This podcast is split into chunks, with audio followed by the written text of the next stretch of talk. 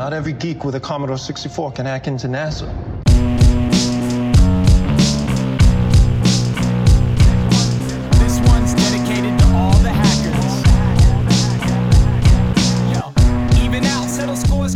Fala, fala pessoal, tudo bem? Aqui quem fala é o Igor Rincon e hoje estamos aqui para mais um episódio do podcast Hackers Brasil. E hoje a gente vai conversar com uma pessoa aí que todo mundo pediu, né? E vai ser muito bom ouvir as histórias de hoje, porque essa pessoa tem muita história para contar. E como é que você tá, seu Rafa? Fala aí, Igor. Beleza? Tudo certo? Putz, velho, hoje é um dos dias, mais um dia histórico, eu acho, do, do podcast. E é só inspiração aí. Acende a cerveja e prepara que vai ser doido. Show de bola, cara. E você, Marina, como é que você tá? E aí, rapaziada, e aí, meu povo, e aí, ouvintes. Estamos mais aqui em um novo episódio do Hackers Brasil e finalmente ele veio, hein? Foi, foi muito citado, muito referenciado, aclamado, envolvido em polêmicas sem poder se defender. Mas hoje ele veio aqui esclarecer esses, esses papos aí. Ele veio aqui botar a boca no tambor. Brincadeira, pessoal. Mas é. Enfim, o convidado é um baita convidado. Vou deixar pro Igor anunciar. Pra para fazer o anúncio de boca cheia. E aí, Igor, o que, que a gente tem aí? Quem que tá aí? Eu acho que é o seguinte, acho que 99% dos exploits que foram ditos aqui, essa pessoa estava envolvida, viu? E aí, seu Scott, como é que você tá, cara? E aí, galera, beleza? Cara, tô tranquilo, né? Tipo, vim aqui para desmentir os mentirosos anteriores. Cara, você, você é morto antes de terminar o negócio, né? Legal, cara. Uh, cara, legal, prazer uh, vocês me convidarem e vamos lá. Eu fiz, ó, vim até com anotações já para alguns pontos que falaram no, nos episódios anteriores, entendeu? Eu até falei antes da gravação, putz, fudeu, a galera já tá vindo pro podcast com anotação, né? É isso aí, é porque é um monte de velho falando coisa antiga, é foda lembrar. Então, alguém, sempre alguém vai ter que complementar o outro se fez parte da mesma história. Legal.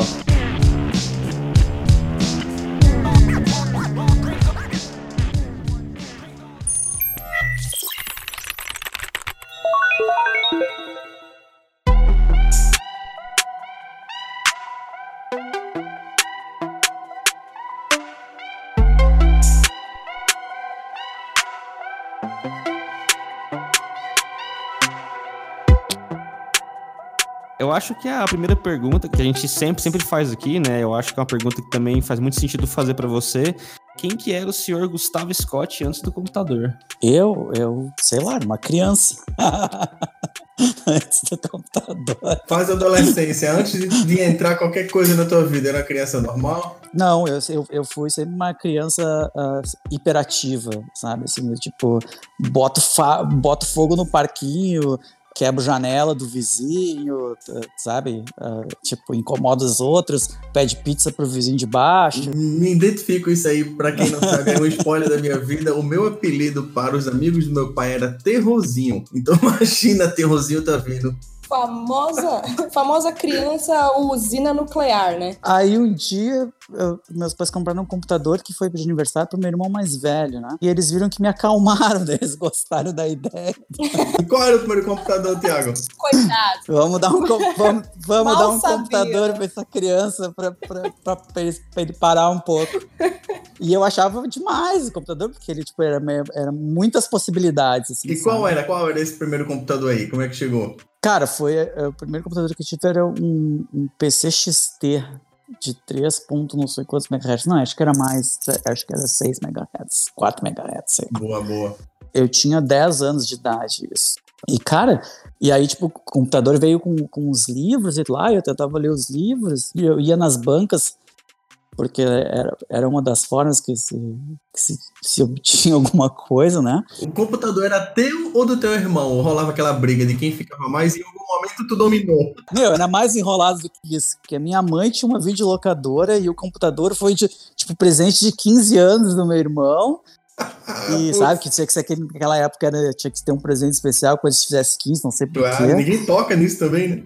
E ao mesmo tempo, porque era muito caro, ele tipo, ah, vamos usar na locadora da banha e tal. Então, tipo, e aí, sei lá, daí tava o computador lá.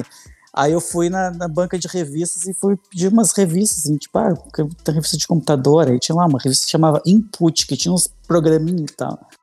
E aí eu, Nossa senhora, eu lembro disso. eu li essa, essa revista e tentava digitar o negócio do computador. Só que essa revista era mais para computador de robista. Então, tipo, era tudo os, os computadorzinhos, ah, sei lá, os CP, 4 CP 200, 400, sei lá, MSX, sabe? Umas coisas meio assim. E não tinha PC na lista de, de, de, computadores suportados pela revista. Olha o teu início aí de primeira degustação de bytes, vamos chamar assim, né? Por código, nem à toa que tu é o mestre dos códigos até hoje, aí, então começou já vendo, eu acho que era Basic, alguma linguagem dessa parecida, tentando digitar algum jogo daquele lá.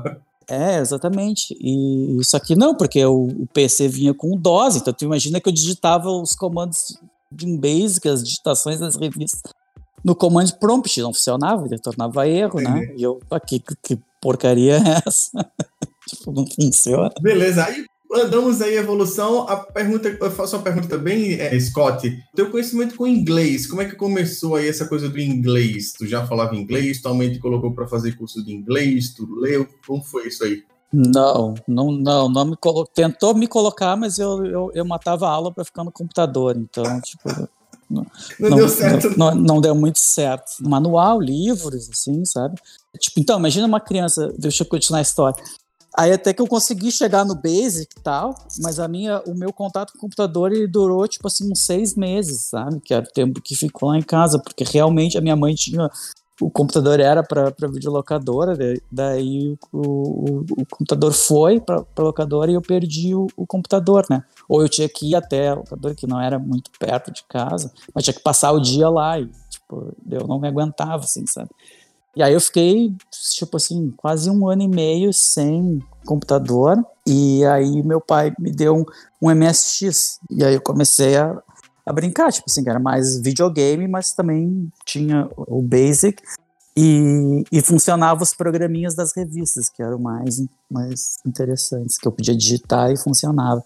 E assim foi como eu aprendi a, a programar. E, e aí tinha os manuais, computador em português já, porque o computador que eu tinha era da Sharp, era nacional. E, tipo assim, ia nas livrarias e tal, comprava os livros. E nessa fase de criança, tipo 12, 13 anos, não tinha muito contato com, com inglês. Mas, claro que queria jogar mais os jogos mais interessantes e tal, eram com textos em inglês, né? Então foi uma evolução que, tipo, sei lá, tinha um dicionário na estante da minha casa, e aí eu pegava o dicionário e ia traduzindo palavra por palavra e tentava adivinhar o que estava escrito na tela. Assim, no menu tal, né? File, help, o que, que, é isso aqui? E tipo assim, e, e falar, não falava, sabe? Mas e ouvir, tinha a questão da música também, que eu acho que um monte de gente aprende a, a falar e tal. Daí, tipo, sei lá, pegava as, as, bandas que eu gostava, daí tipo, tinha as letras das músicas, tipo, tentava traduzir com o meu dicionáriozinho ali do lado e tal. Isso é muito massa com quem uh, começou a aprender inglês, inclusive, com jogos de computador, né? Na, na, na, mesma época, assim, com os CDzinhos, né? Que foi o meu caso, sabe? Ah, lá, tá vendo? Exatamente. daí quando eu já tinha uns 14, 15 anos, que, que daí eu migrei do MSX pro, pro PC, então os jogos de PC tinham como começava a ter os, os jogos de aventura, adventure, que, que daí tu tinha que digitar os verbos, sabe? Abra a porta, tinha open door. Isso foi o que, onde eu aprendi inglês, porque daí eu tinha os textos, que era tipo, dos adventos. história, né? Tinha que ler as histórias, exatamente. Exato, e, e, saber os verbos, e, sabe? E aí tu vai no, pra escola e tem outro teu colega que tem um computador também. Pergunta pro cara, ah, e aí, passou? Conseguiu abrir a sala? Onde é que tu tá no jogo? Daí fica um, um dando diga pro outro. Aprendi verbos em inglês com colegas também, assim, tipo. Eu acho que você não chegou a jogar isso, mas isso me lembra muito Tibia. Que era um jogo ali, acho que. Deve ter começado É, em bem mais pra 98, frente, é, 98, 99 mais ou menos. E, cara, eu, eu aprendi grande parte do, do meu inglês foi ali, porque era tudo meio, meio que digitado também. É trade, você tinha que abrir porta. É, e eu, eu aprendi. é, os jogos era da Sierra, que era, era Space Quest, que era um dos que eu mais gostava. E era de texto, assim, sabe? Não é que de texto, tinha o gráfico e tal, mas aí, tipo, tu chegava, sei lá, daí tu ia com o bonequinho na frente do computador, aí pra tu ligar o computador, tu que turn on computer, sabe? Ou tu podia escrever look, daí ele tinha abrir uma tela e dava uma descrição que tinha na, na sala. E tu podia conversar com o computador, assim, sabe? Tipo, faz tal coisa. E aí ele. Quando ele entrava na nave do Space Quest, pra mim era, ó- era o auge do jogo, assim. Esse jogo aí, joguei muito, velho. Muito massa essa lembrança. A Sierra foi a que fez o Half-Life, né? Não, Valve fez a Half-Life. A Sierra fazia, fazia esses adventos, fez King Quest, Space Quest, Police Quest. Total. São os, os primeirões é, RPGs de PC, né? Antes de RPG Exato. se- derivar para outras coisas de MOBA, essas Eu vou te corrigir, tá? Porque eu, eu sou meio chato. Corrige! Mas o RPG, ele, ele criou isso em função do, tipo assim, do personagem evoluir, de ter os levels e tal, tipo, das magias e tal. Mas esses Adventures, não. Esse Adventure era tipo um jogo de aventura. Imagina, sei lá, com um Tomb Raider hoje, alguma coisa assim. Só que, como não tinha a possibilidade de gráficos sofisticados e tal, então tu tinha que digitar, mas era uma aventura. Tu chegava assim, ah, por que, que eu tô aqui? Daí tu começava a conversar, daí tipo, que nem Ah, esse sim, Space Quest. sim. Então era, é- era muito massa, assim, sabe? Então tu tinha. Day of the Tentacle. É que o RPG hoje, ho- hoje em dia tem um- um- uma tradução mais ampla de storytelling em si, né? Mas sim, era, era bem, era bem adventure, embora não É. fosse tão animado, né? É, Era o mais animado que poderia ser, né? Eu lembro muito dos Adventures Day of the Tentacle, que é um que eu joguei muito pra PC, mas muito mesmo assim, era desse estilo de avança. É, então, se vocês quiserem voltar pro início da internet, lá dos anos 90, né, que nem, que nem tipo, de- alguém falou do Finger, do Gopher e tal, tinha o, o Mud também, ah, né? Não sei se vocês já ouviram falar do Mud. Vinha Mas tu dava, até, o- tu, tu dava até o net, tu caía e tu jogava, que era o jogo de adventure esse dele. Aí ele descrevia, você está numa sala escura, tem uma vela, um sei lá o quê, e um, objeto não identificado. O que, que você faz? Ele fala, ah, toca objeto identificado. Daí ele, ah, tinha um dragão aqui que te engoliu, você morreu. Ele, tipo, quer começar o jogo de novo? Daí tu tinha que digitar, yes. E assim, ia, mas era tipo assim, era ah, ir pro norte, ir pro sul, leste, oeste. Nossa, que, le- que maravilhoso lembrar dessas coisas. Dá vontade de baixar um emulador depois do podcast. Ho- Hoje você joga tudo via browser, viu? Tem, tem vários browsers, né? É, vários sites Nossa. na internet via browser. Você joga todos esses jogos aí que a gente tá falando, todos. Não, e joga coisa muito mais moderna também, né? Sim, sim. Beleza, aí, Scott, é, passa um pouco, queria falar aí da época de BBS, internet, eu sei que tu pegou essa época de BBS também, e a pergunta vai junto do, foi aí que fisgou a parte do hacking, saber sobre segurança, como que foi esse, mo- esses dois momentos aí, antes da internet ainda? Modem, discado, conectando na casa dos amigos. Tá. Cara, meu contato com o modem foi, tipo assim, eu tive uma transição dolorida, assim, entre o MSX e o PC. Porque eu, como uma criança estudando Basic, comprava as revistas e tal, eu tive contato com Assembler de Z80. Então, tipo assim, eu comecei a programar em Assembler muito pouco. E eu sempre gostei de programação. Eu achava que era muito curioso tu mandar o computador fazer alguma coisa e o computador fazer essa coisa. Tipo, eu queria entender muito das coisas, assim, sabe? E aí, tipo assim, com, com 14 anos que eu tava, acho, ah, ah, nessa transição, eu entendia tudo da MSX, eu fazia o que eu quisesse na MSX, sabe? Tipo, eu, eu quebrava jogo, botava vida infinita em jogo, tipo, pro- programava uns programinha pra lá, sei lá, que tipo, que gravavam em fita cassete, mas que daí começava a gravar em disquete, porque eu peguei essa fase também, né? No início o computador não tinha disquete, era fita cassete, mas era como se fosse um modem, entendeu? Do, tipo, Eu já sou o- uma geração o- depois, não peguei essa época aí de cassete, só escutei falar. É, então, ouçam essa, ouçam essa que é boa. Pra vocês terem uma ideia de como é que era, tinha saídas no, no, no MSX, tipo assim, ah, de microfone e alto-falante. Só que iam para esse dispositivo de fita cassete, porque tu podia reproduzir um programa apertando play. Então, dentro do processador tinha um modem, que, que na verdade é um modem, ele demodulava o sinal analógico que estava gravado naquela fita de áudio e transformava em bytes. E na mesma forma para gravar, né? Eu não sabia o que que era modem, não tinha noção do que que era modem. Mas eu tinha um amigo que também gostava de computador e tal. Daí a gente ficava falando, cara, e se a gente pegasse esse telefone aqui e cortasse os fios do microfone e ligasse na saída do, do, do, do MSX e tu fizesse ao contrário, a gente ligava e tal, eu podia te passar os jogos por, por telefone. E, e, cara, a gente fez isso, cara. A gente fez um modem, velho. Tipo assim, que a gente, que, que a gente fez? Em vez do computador gravar na fita, tipo, a gente gravava as coisas. Então, assim, era para transferir jogos que a gente usava o telefone. Não tinha interação, eu não sabia o que que era um terminal, ou tipo, uma interação em tempo real, assim, tipo, poder mandar e receber dados ao mesmo tempo. Que não era assim que funcionava a fita cassete, ou tu grava ou tu reproduz. E foi muito interessante. Então, então a minha virada pro PC foi muito foda por isso, porque tipo assim, puta, agora eu vou ter que. Eu, eu não entendo nada de PC. Tudo do zero, né? Tudo do zero, daquela quebra foda, né? É, não, não, não- tu não buta e cai no basic, tu buta e cai no DOS, sabe? Tipo, que, que bosta é essa, sabe? Aí, tipo, me convenceram, né? E, e é interessante porque quando eu tinha 15 anos, foi quando eu, eu, eu fiz essa transição dos 14 por 15, e comprar o PC foi difícil, assim, sabe? Meu pai tinha umas coisas meio loucas, assim, sabe? Do Tipo, ah, uma coisa que eu te dei, não tem porque eu te dar outra, sabe? Do tipo, se eu te dei o computador uma vez na vida, eu nunca vou te dar um segundo, então cuida desse. Mais ou menos isso. Até pelo preço da época, né? Imagina, ninguém era complicado. assim. É, então, do tipo, assim, ele achava porque ele tinha me dado MSX, porque a, a cota dele de computadores estava feita. Vocês Mal imaginam que sabia ele que tecnologia. É, que o mundo ia mudar, entendeu? Aí eu consegui, Total, velho. tipo assim, depois de tipo, fazer greve de fome, assim, sabe? Eu consegui. Eu quero computador de todo jeito, todos os amigos se atualizando e você lá no MSX.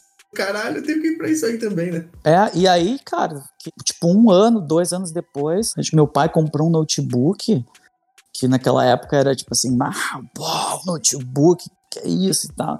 Eu tinha, acho que era um 286, é, e aí ele também é, é, foi comprar um notebook, e aí ele queria com fax modem. Ele, não, ele falou que eu queria com fax. Queria, ele queria um notebook que tivesse com fax pra poder fazer fax, ele trabalhava e aí, tipo, eu não queria ter equipamento de fax, que não sei o quê. E aí o contrabandista que ia pro Paraguai comprou o computador pra ele, comprou o laptop e comprou uma placa de fax modem. Do tipo, Externa, né? Lista. n- não, não é sério, era, era aquelas ISA Buzz, Sim, né? ah, já dentro, total, total. Porque se fosse externo, ele conseguia ligar no computador. O cara não sabia o que era um, um, um, mod- Um um fax. É. E aí aquele treco ficou assim em cima da mesa dele, assim, sabe? E aí eu. Cara, uma placa no computador, tipo assim, pra que, que se faz isso? Tipo, liga no telefone, tá, mas eu vou ligar pra quem? Vou passar fax pra quem? Deu, não, como tava ali, né? Tipo, não, não tava sendo usado. Eu, eu, eu coloquei aquela placa. Aí o que, que eu fiz? Eu tinha uns, tinha uns programinha no, no, pra jogar, né? Que, que daí, tipo, que pedia senha ou que tinha proteção. Esse programa, ele desprotegia os jogos. Eu lembro do nome desse programa até hoje. Se chamava DAP. Era Desprotetor Automático de Jogos, alguma coisa assim. De programas. É, desbloqueador automático de programas. E foi feito por uns brasileiros de Brasília e tal. E aí, quando tu entrava nesse programa, tinha a lista dos jogos, você tinha que dizer qual era o jogo, eles perguntavam qual era o caminho que estava aquele, o executável, e ele ia lá pateava o, o, o jogo. Daí, a próxima vez que tu carregava o executável, estava desbloqueado. E aí, ao sair desse programa, tinha lá o, o telefone de, de BBS e era de Brasília. Deu, pá, BBS, daí tipo assim, pá, fui atrás, né, de que, pra saber o que que era tal de BBS, e, e daí, tipo, aprendi que tinha, que, que precisava de um programa de emulação de terminal para poder discar para tal de BBS, daí eu liguei, fiz uma ligação interurbana para Brasília para conectar, Uh, fim do mês te esperava. e eu mesmo esperava, e eu achei legal, porque tipo assim, cara, que massa isso, e aí eu comecei a me interessar, eu, tipo, pá, o que que tem esse negócio de, de modem e tal, Putz, velho. Esse feeling do você conectar, discar o barulho do modem, seja lá qual terminal, mas tu logar na BBS. E aí aquele computador tá falando contigo, digite seu nome, faça o seu cadastro, aquelas telas em ansiar, isso aí, velho. É um negócio assim, é foda, é incrível isso aí. Então, vou entrar num, num, num ponto assim e a gente vai evoluindo da mesma forma, mas é, eu lembro que eu costumo dizer assim, o, o cenário para a gente aprender as coisas e as limitações que a gente tem, elas te definem ou vão te motivar mais ou menos, entendeu? Então, tipo assim, se, se é uma pessoa como eu, que adora desafios e tal, me diz que, que tem um limite ou que não dá para fazer, que eu vou dar um jeito, entendeu? Que é, que é eu, eu- me sinto muito quebrar lá, motivado né? com esse tipo. me sinto muito motivado com esse tipo de coisa. Era o buzzword de, de hoje, né? O mindset hacker, que não pode nem falar essa palavra mais, mindset, tá cancelado da internet, né? Então, mas eu tô querendo dizer que, que, que daí, tipo assim, o fato de ir para livrarias, tipo, olhar livros e tal, conhecer gente que também gostam de computação naquela época, né? Tô falando aí de 91, 92, e tu vê uma criança, tipo, conversava com adultos, sabe? É, era muito estranho. Eu, com, eu tinha um amigo de 30 e poucos e eu tinha 12 de, anos de idade. Daí eu ia pra casa do meu amigo de 30, meus pais ficavam que merda é essa, sabe? Tipo, quiseram conhecer o cara. o que que eu errei? Aonde eu errei, né? Onde eu errei? para saber o que, que eu tava fazendo lá, porque, tipo assim, porque os caras, sei lá, tipo, tinham mais acesso à informação, tipo, tipo sempre te davam umas dicas, assim, ah, tipo, já viu isso? Olha que legal, olha esse programa que eu consegui, olha o que eu consegui fazer. Então, tu começava a conhecer um monte de gente e, e, e, era assim que se trocava informação, sabe? Tipo, a não ser que fosse para a universidade, mas também não sei se eles iam ensinar aquelas coisinhas uh, uh, básicas. Né? Nada, só era Pascal e olha lá. É, mas enfim. Uh, então, então uh, eu costumo dizer, né, tipo, que com uma gota de informação a gente fazia um oceano de coisas, porque a criatividade, devido a essas restrições, é, é, muito grande. Os jogos, se fossem pensar, os que eu jogava naquela época do MSX tinham 16K, 32K. E, cara, o que, que, que eram aqueles jogos, entendeu? Tipo, então, os caras tinham altas restrições de poder de processamento, poder de gráficos, poder de, de, de fazer barulhos. E, fa e, faziam os jogos e tinha... Isso, tinha som, tinha tudo, né? É foda, velho. E, e cara, é, é, assim, é, é, é, pra mim é arte, sabe?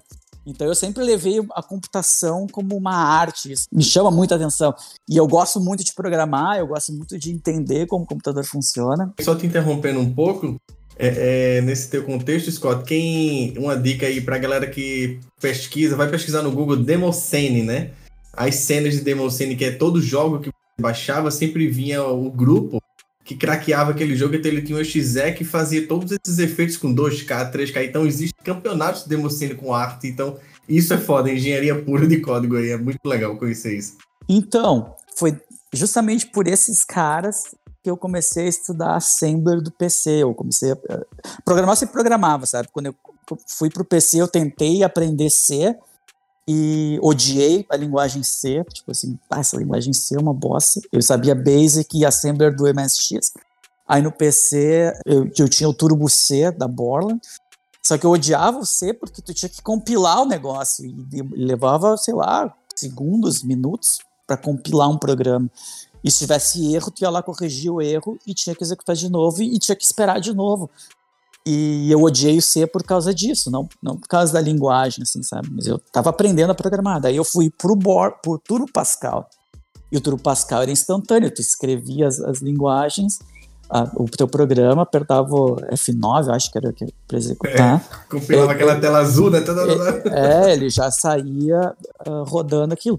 Então, para mim, quando quando tá aprendendo, quanto menor o tempo de testar alguma coisa, mudar e e, e ver o que acontece, tu aprende muito mais, sabe? Então, tipo, por exemplo, hoje em dia, quando eu tenho que fazer alguma pesquisa, alguma coisa, eu continuo com esse mesmo efeito. Então, tipo, uh, sei lá, que nem agora eu tenho que trabalhar uh, com, com hardware. Cara, não dá pra fazer isso. Se tu acha um problema de hardware, tu vai ter que uh, gastar alguns meses para fazer toda parte de, e vai gastar milhões de dólares para processar, fazer um processador e ver se o que tu tá fazendo tá funcionando. Então, hardware é uma coisa que não, não tem esse tipo de interação, né? Não tem volta, né? Se errou, fudeu, né? É, então, então, então eu tento sempre montar um ambiente que eu possa uh, mudar, com, compilar, como tal, seja lá o que, rodar e ver qual é o resultado e ir mudando. Então, tipo, quanto mais rápido tu consegue fazer isso, mais tu vai errar e mais tu vai aprender, porque, tipo assim, sabe? E foi assim que eu, que eu comecei com esse negócio de, de, de, de programação. Então, quando eu vi um demo daqueles, eu, cara, como é que os caras fazem isso? E, tipo, e onde é que tu vai, onde é que tu vai buscar essa informação? Não tem, sabe? O máximo que tu pode achar é, tipo, que nem eu, que, que fui na, na livraria e daí tinha um livro que já tem umas 300, 400 páginas de uh, guia do manual de placas uh, VGA. Aí eu comprei Puta aquele merda. livro, se- sem saber o que, que era, porque era uma era de placas gráficas, né? Deu, eu Olha o quero aprender a interesse, fazer né? aqueles demo e tal, daí eu comprei negócio. Pô, primeiro que, que o meu computador nem, nem VGA tinha, era CGA, entendeu? Então nada daquele livro se aplicava. novamente. E eu li quase toda a porra do livro, deu que merda. Tipo, não, não vai rolar. sabe? É, mas enquanto isso, hoje em dia, né, eu, por exemplo, no meu canal, eu recebo muito pedido. Marina, mas e que livro que você acha que eu tenho que ler? Mas me indica um livro, indica um livro, indica um livro. Bicho, você tem Google, rapaz! Oh! Imagina naquela época que a gente não tinha Exato. Google para ficar buscando qual é o livro que eu vou ter que comprar, onde eu vou ter que comprar esse livro, quanto que custa, né? Como é que eu vou achar? Então, bicho, quem quer se coça, né? Quem quer vai ler um livro de 400 páginas que achou aleatoriamente numa, numa livraria. É, porque eu achei que tinha a ver com era gráficos, entendeu? Que era o que eu queria saber. Nesse tema de aprender aí, eu recomendo o vídeo do Akita, Akita Rails lá no YouTube, Aprendendo a Aprender. Olha esse vídeo que é uma hora ele dando lapada em você. Como você consegue aprender? Como existem várias formas. Nossa, então, sim. é bem interessante. Eu, eu vou olhar esse vídeo, porque isso me interessa. É muito massa. Akita é ninja, então vai lá esse, esse vídeo interessante. Então, aí aprendendo Assembler e tal, daí, tipo assim, e aí, tipo, eu conseguia ter mais acesso a informações por causa das BBS, porque daí tinha alguém que escrevia e tal.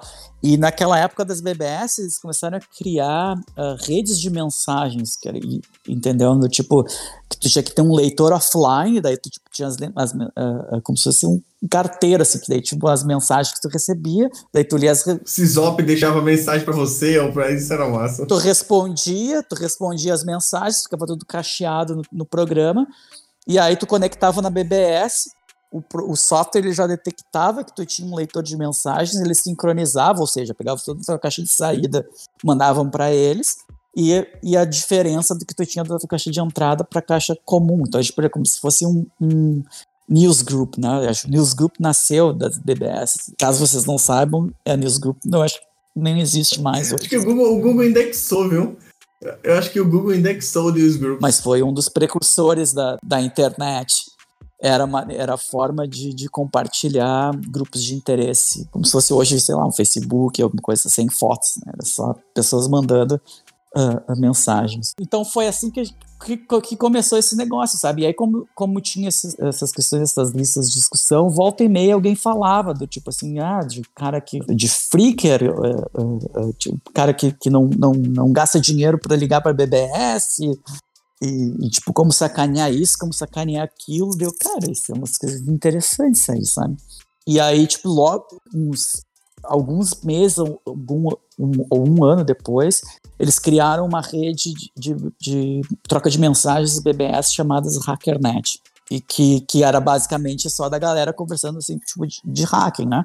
Então se falava muito de blue boxing, falava muito de, de freaking, se mandava umas, umas revistas ah, ah, antigas, assim, de, de- que circulavam por, por, por, por rede de mensagens. Ah, nunca, nunca ninguém. Tinha, já tinha 2600 aí nessa época. Eu acho que já. Mas ninguém falava de internet, sabe? Era, era interessante. Então, essas redes de mensagens também elas sincronizavam entre os BBS, né? Tipo, porque imagina que tu, os usuários que ligam para BBS ficam locais. Mas aí eles criaram, tipo, essa rede Masternet tinha nodes que eles chamavam ah, dessas redes, tipo, tinha no Rio, São Paulo, Brasília, tipo, tinha quase todo o Brasil que, que distribuíam essas redes de mensagens locais. Então é- era um negócio que funcionava legal e conheci um monte de gente, assim, ah, com dicas e mostrando as coisas e tal. E, e eu acho que teve um dos podcasts que levantaram a discussão, pô, como é que os argentinos, sabe, tem tanto argentino bom e tal. E eu sei responder essa, essa, essa indagação, entendeu? Boa, manda, manda, manda. Isso é interessante. essas essas listas de discussão e tal tinha muito texto em espanhol provenientes de BBS da Argentina, em função de que ti- tinha um cara da minha cidade, Porto Alegre, era Alon, ele era argentino, então ele tinha amigos argentinos que entravam em contato e, e esses caras me apresentaram uma zine que chamava 40 Hacks, eh, 40, eh, o 40 H-E-X, pode pesquisar, que é uma revista de criação de vírus. Porque eu já, já tava mexendo com Assembler nessa época e tal, para quebrar os joguinhos, fazer essas proteções e tal. E me interessava muito essa história de vírus. Nem tanto uh, de hacking e tal, mas eu, eu, eu era muito ligado com essa questão de, de, de, tentar fazer vírus, criar vírus, ver como é que os, os vírus funcionavam e tal. E aí eu tive contato com essa galera. E, cara, muito argentino foda veio dessa época do, do 40 Rex, depois a Vlad, que foi os sempre atrasados né, dessa evolução, enquanto os caras já estavam falando de internet, estavam os russos postando coisas sobre vírus. E a internet surgiu, cara, numa época de BBS, uh, que eu tinha um amigo que, que, que era amigo da filha da mulher que trouxe a internet para o Rio Grande do Sul. Os primórdios dos primórdios teve acesso, então, aí no Rio Grande do Sul. Né? Os primórdios, primórdios. Bom, para ter mostrar, a mulher ela, ela, ela era física e trabalhava no Instituto de Engenharia da Universidade Federal. E aí a gente foi lá, imagina, uns toquinhos. Então é isso. Como foi que tu se conectou com essa turma aí? Tu lá, 15 anos, oi, tudo bom? Tô aqui, curioso, quero aprender e tal. Nós estamos falando de 92 aí, meu.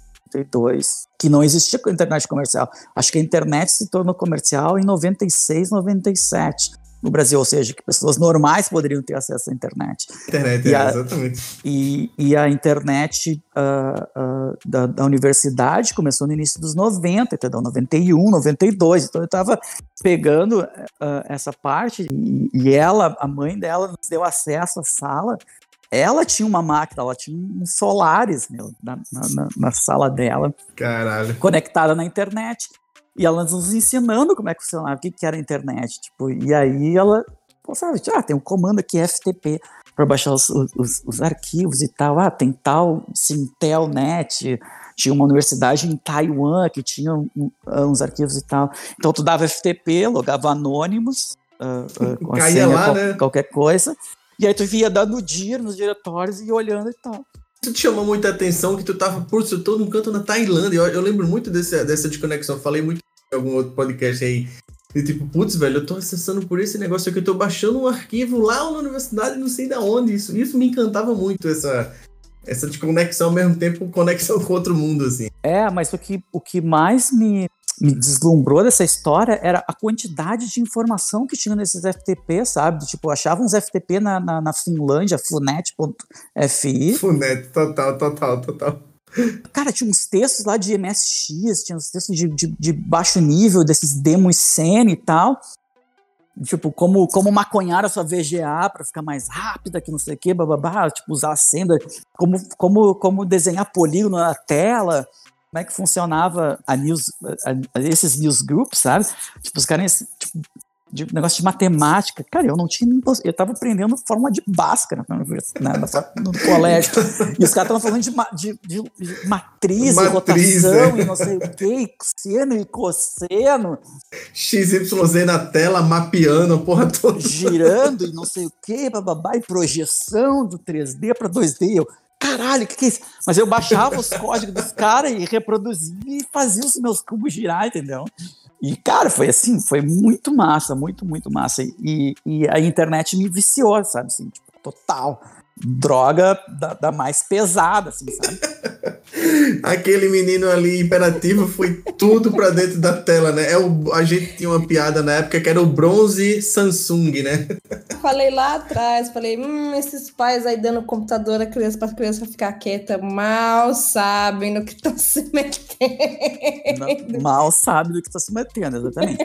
e aí, com o negócio dessa internet, esse meu amigo, que era tipo, enfim, mais velho e tal, ele conseguiu um estágio. Esse cara, cadê esse cara, Cara, ele é meu amigo até hoje.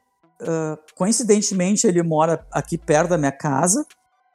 E, mas eu conheci ele no jardim de infância. A gente tinha 5 anos de idade. Ele tinha 6, eu acho.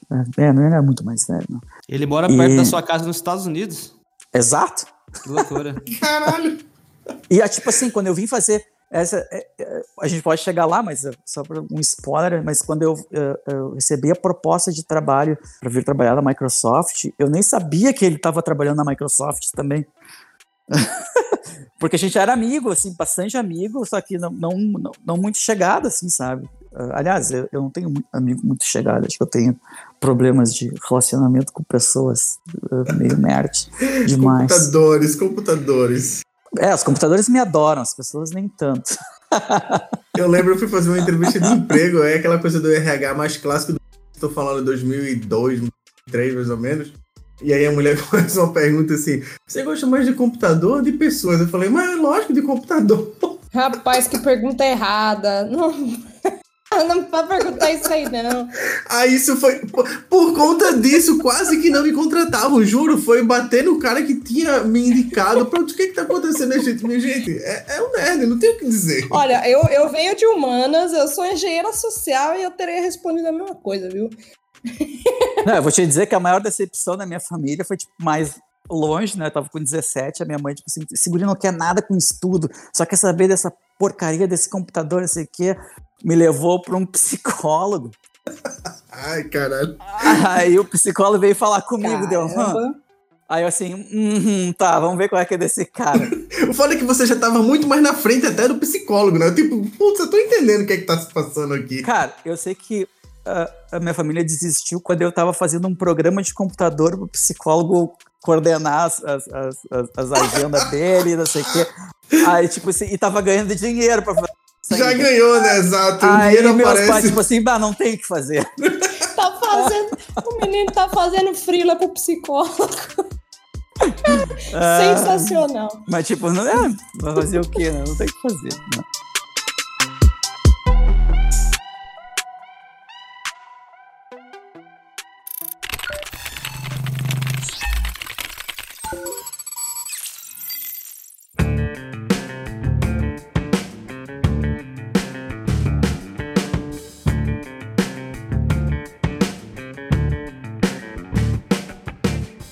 Eu queria é, entrar um pouco na sua fase mais de hacking, assim, o, o Scott. Eu tô vendo suas histórias aí, mas eu queria ou- ouvir um pouco, assim, como é que eu, é, foi o seu contato com o hacking, com outros hackers, assim, pessoas que na época não estavam indo atrás muito desse conhecimento, assim. Claro, então, nessa época que eu, que eu tava descrevendo, né? Tipo, que daí eu tive esse acesso a. a- a- que esse meu amigo tinha bolsa lá e tal.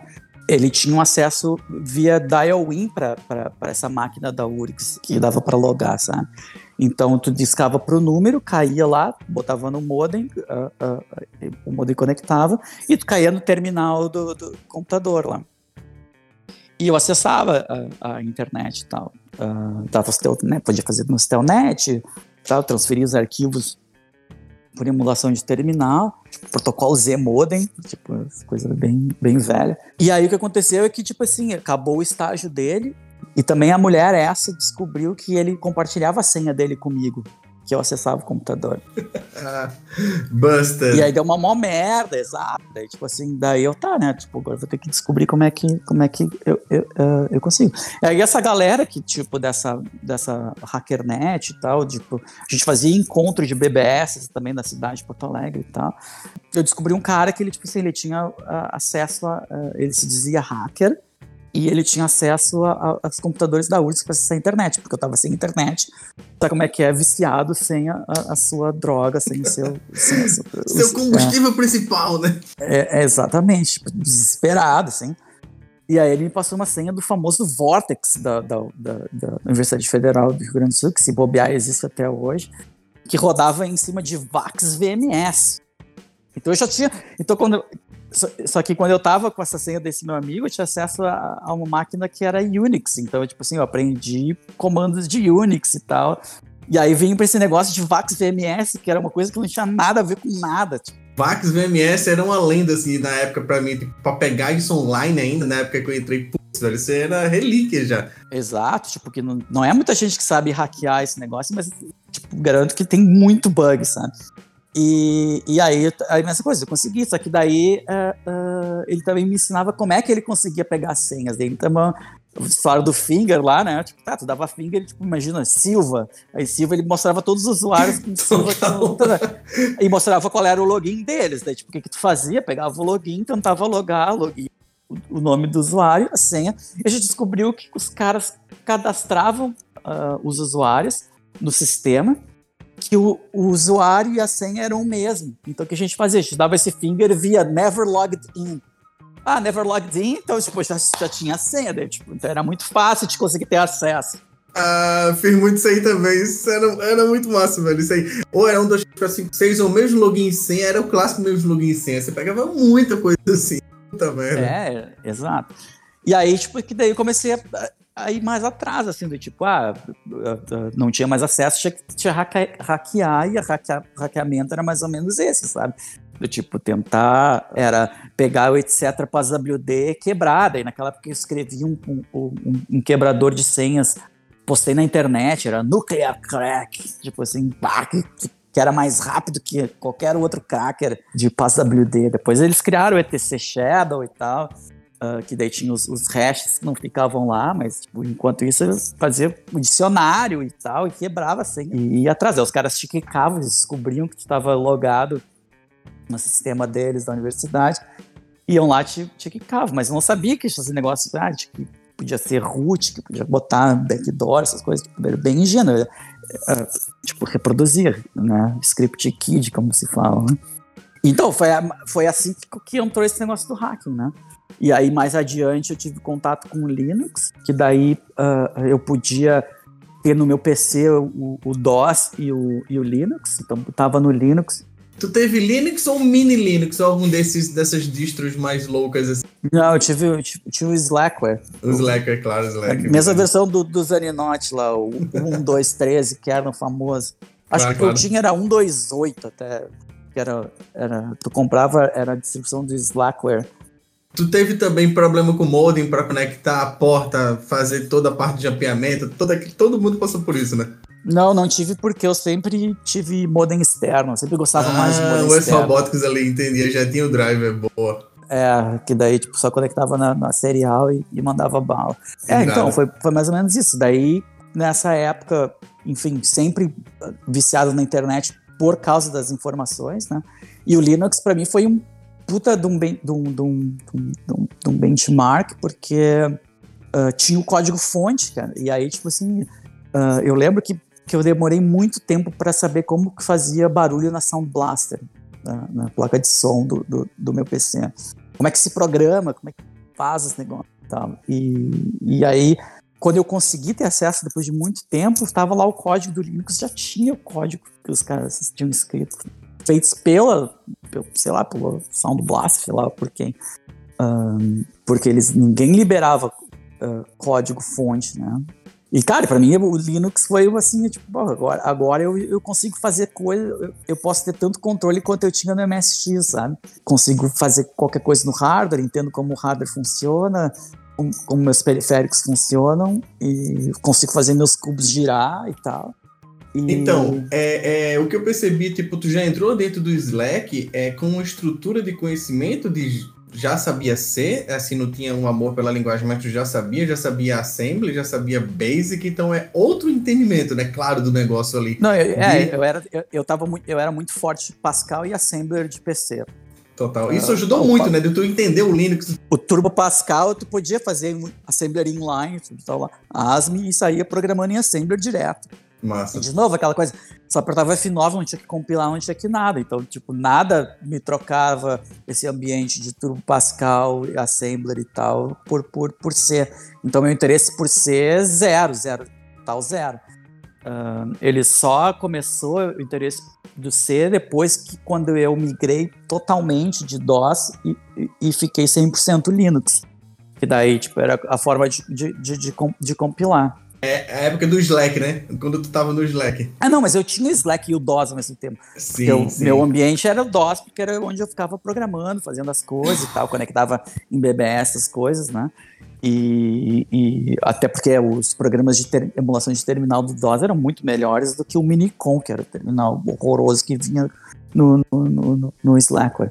Ah, e- Nossa senhora. Então, mas, é, mas o, o Linux que eu tinha local, daí eu- a- o objetivo que eu ter instalado o Linux era para entender mais sobre Unix. Porque como não tinha muito manual, não tinha muito. ah, tinha um mando do, do, do Linux para saber os comandos do, do, do Unix, né? Ah, mas eu queria entender mais da estrutura do Unix e tal, porque eu queria hackear, e- enfim. E, e naquela época eu entrava já em IRC, mesmo através de emulação de terminal, e, e, tipo, não entendia nada que que, que entrava lá na EFNet com, com os Mitnick, Fiber Optic, todas aquelas galera muito Mod, mega né? foda. E que tu, tipo assim, nem- tu perguntava as coisas ninguém te respondia, porque hacker que é hacker é. é- é- é- não, Não fala com ninguém. não fala com ninguém, né? Tá lá, tá lá no Zirk da vida xingando os Script Kid. Mas calma, calma. É, é, tu deu uma avançada aí um pouco. Aí tu, beleza, Slack é modem externo, e aí chegou dial up aí por algum motivo na tua cidade, e você, claro, comprou, tua mãe te deu um provedor, meu pai é o mesmo caso comigo, ou tu pegou uma senha, começou a logar direto, né, conectar os provedores e acessar mais a IRC, né? É, tu já falou a IRC gringo, tu já foi para FNET nesses cantos, ou tu primeiro começou com o IRC Brasil, com a turma Brazuca, ou como foi essa entrada do IRC? Não, cara, eu, eu, eu era. Eu, era, eu, eu tava no IRC do- dos gringos porque não existia internet comercial no Brasil. Aqui, claro, claro, total. Aí tu já foi tal, né, TFNet pra lá, boa. Cara, eu levei um, um bom tempo até o, o- conseguir botar o PPP a funcionar no, no, no Linux. É foda. Que até, que até então, tipo assim, os provedores que tinham acesso era. Tu tinha que conectar com o modem, que vinha o PPP, e tinha, aí tu tem o overhead dos pacotes, tu tem que, todo o TCP/IP e tal. E eu achava que aquilo era muito lento para fazer as transferências. Eu, eu preferiria, eu preferia entrar através de emulação de terminal e ter acesso ao terminal do que ter pacote de TCP/IP no meu Linux, entendeu? Porque para mim era muito total. mais rápido. Eu Rápido. baixava as coisas mais rápida, porque eu baixava local na máquina, e depois usava transferência pelo, pelo emulador de terminal. Entendi. E, e- e era muito mais rápido. Então eu odiava a internet. Mas aí isso já foi em 95, no final de. É, 95, 96. A partir de E- quando 95 sempre aconteceu coisas na vida do povo do hack em 95, né? Sempre no podcast, sempre esse ano vem aí como uma coisa que sempre acontece alguma coisa aí. É um ano fatídico.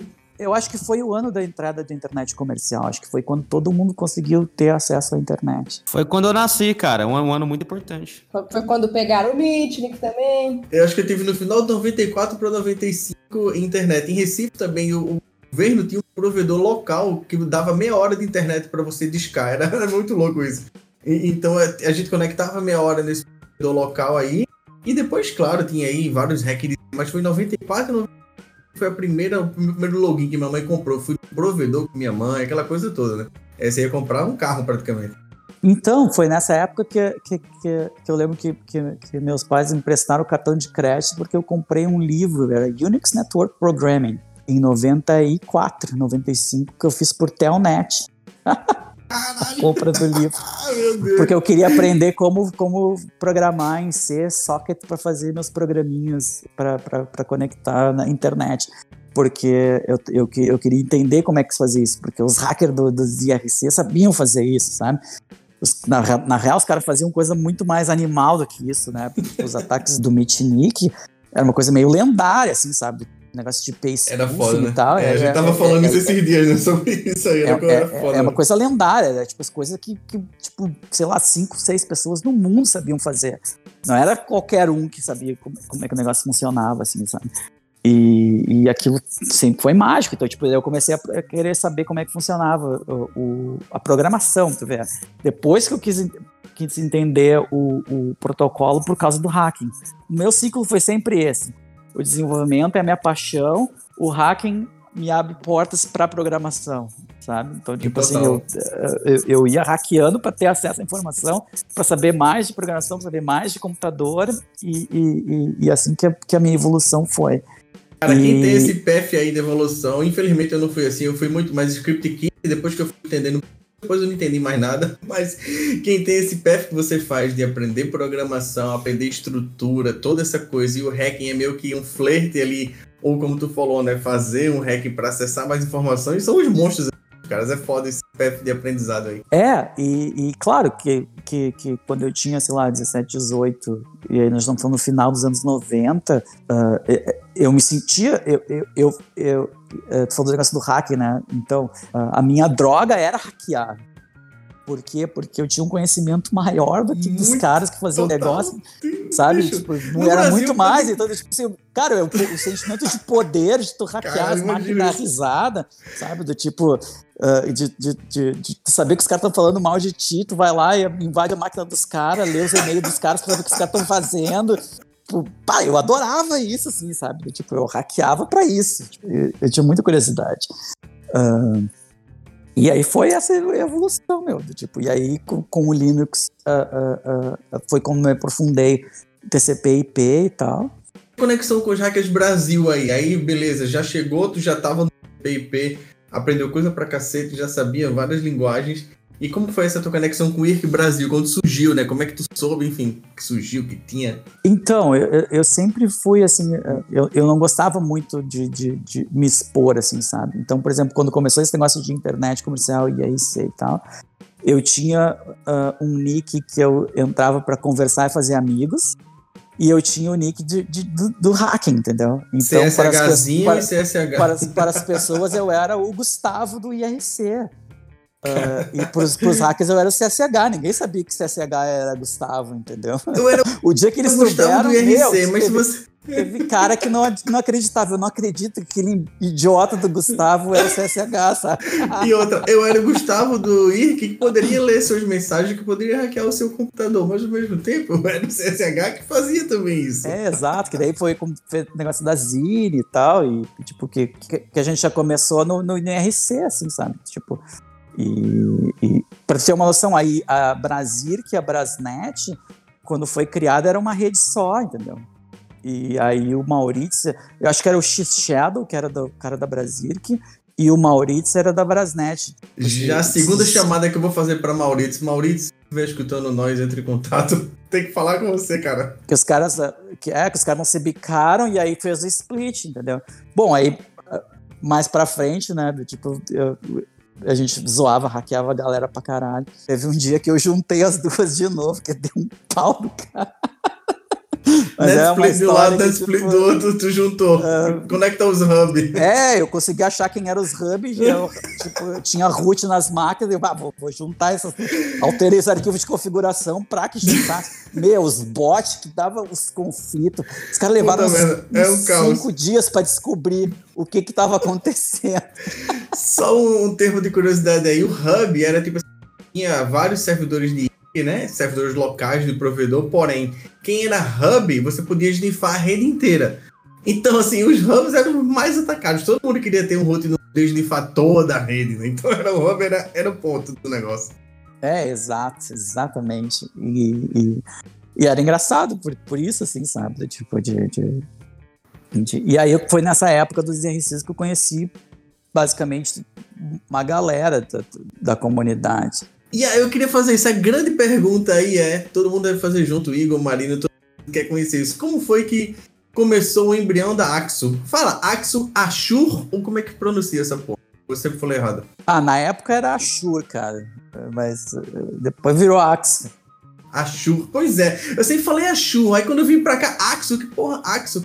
Claro, e a Axo hoje é uma empresa, né? enfim, tem toda uma coisa aí. A gente tá falando Axo Zine, pra não confundir aí a timeline dos negócios. da Zine, então, Ashur. Ah, Ashur, aí fala Ashur. Fala Ashur que é da, da, da Ziri. Que acho que, cara, mas é, foi tipo assim, o período rockstar, assim, sabe? Tipo, a ideia nem foi minha, tipo assim, acho que teve quatro ou cinco edições, eu só comecei a escrever na segunda, a, a primeira foi a 00, que eu acho que eu não escrevi nada nela, assim, sabe? E, e foi como eu entrei em contato, deu, cara, vamos detonar, sabe? Tipo, ah, vamos fazer essas merda e tal. É, fazer uns, umas coisas massa. E aí eu escrevia, eu tipo, escrevia as coisas mais técnicas. Tinha outro cara na Zine que também que escrevia umas coisas técnicas massa, que era o Oluparum. E esse cara, ele já ele era super velho, acho que quando a gente tinha 16, 17, ele já devia ter uns 30, assim, sabe? Então, Action Ashur 02 Oluparum, The Hacker Shell Client Server by Oluparum. É, bicho, eu lembro de tudo dessas anos. É, eu li tantas vezes esse negócio. é, esse cara é fera, Nossa meu, pra Senhora. ter uma noção, o cara é tão fera que na, naquela época da Zine, eu acho que ele trampava pra IBM, cara, se eu não me engano. E, e hoje o cara é, bom, esse cara, hoje ele é o Head de Security do Federal Reserve em Nova York. Caralho! Brazuca? Brazuca, velho. O cara escrevia na Shure, velho. É foda.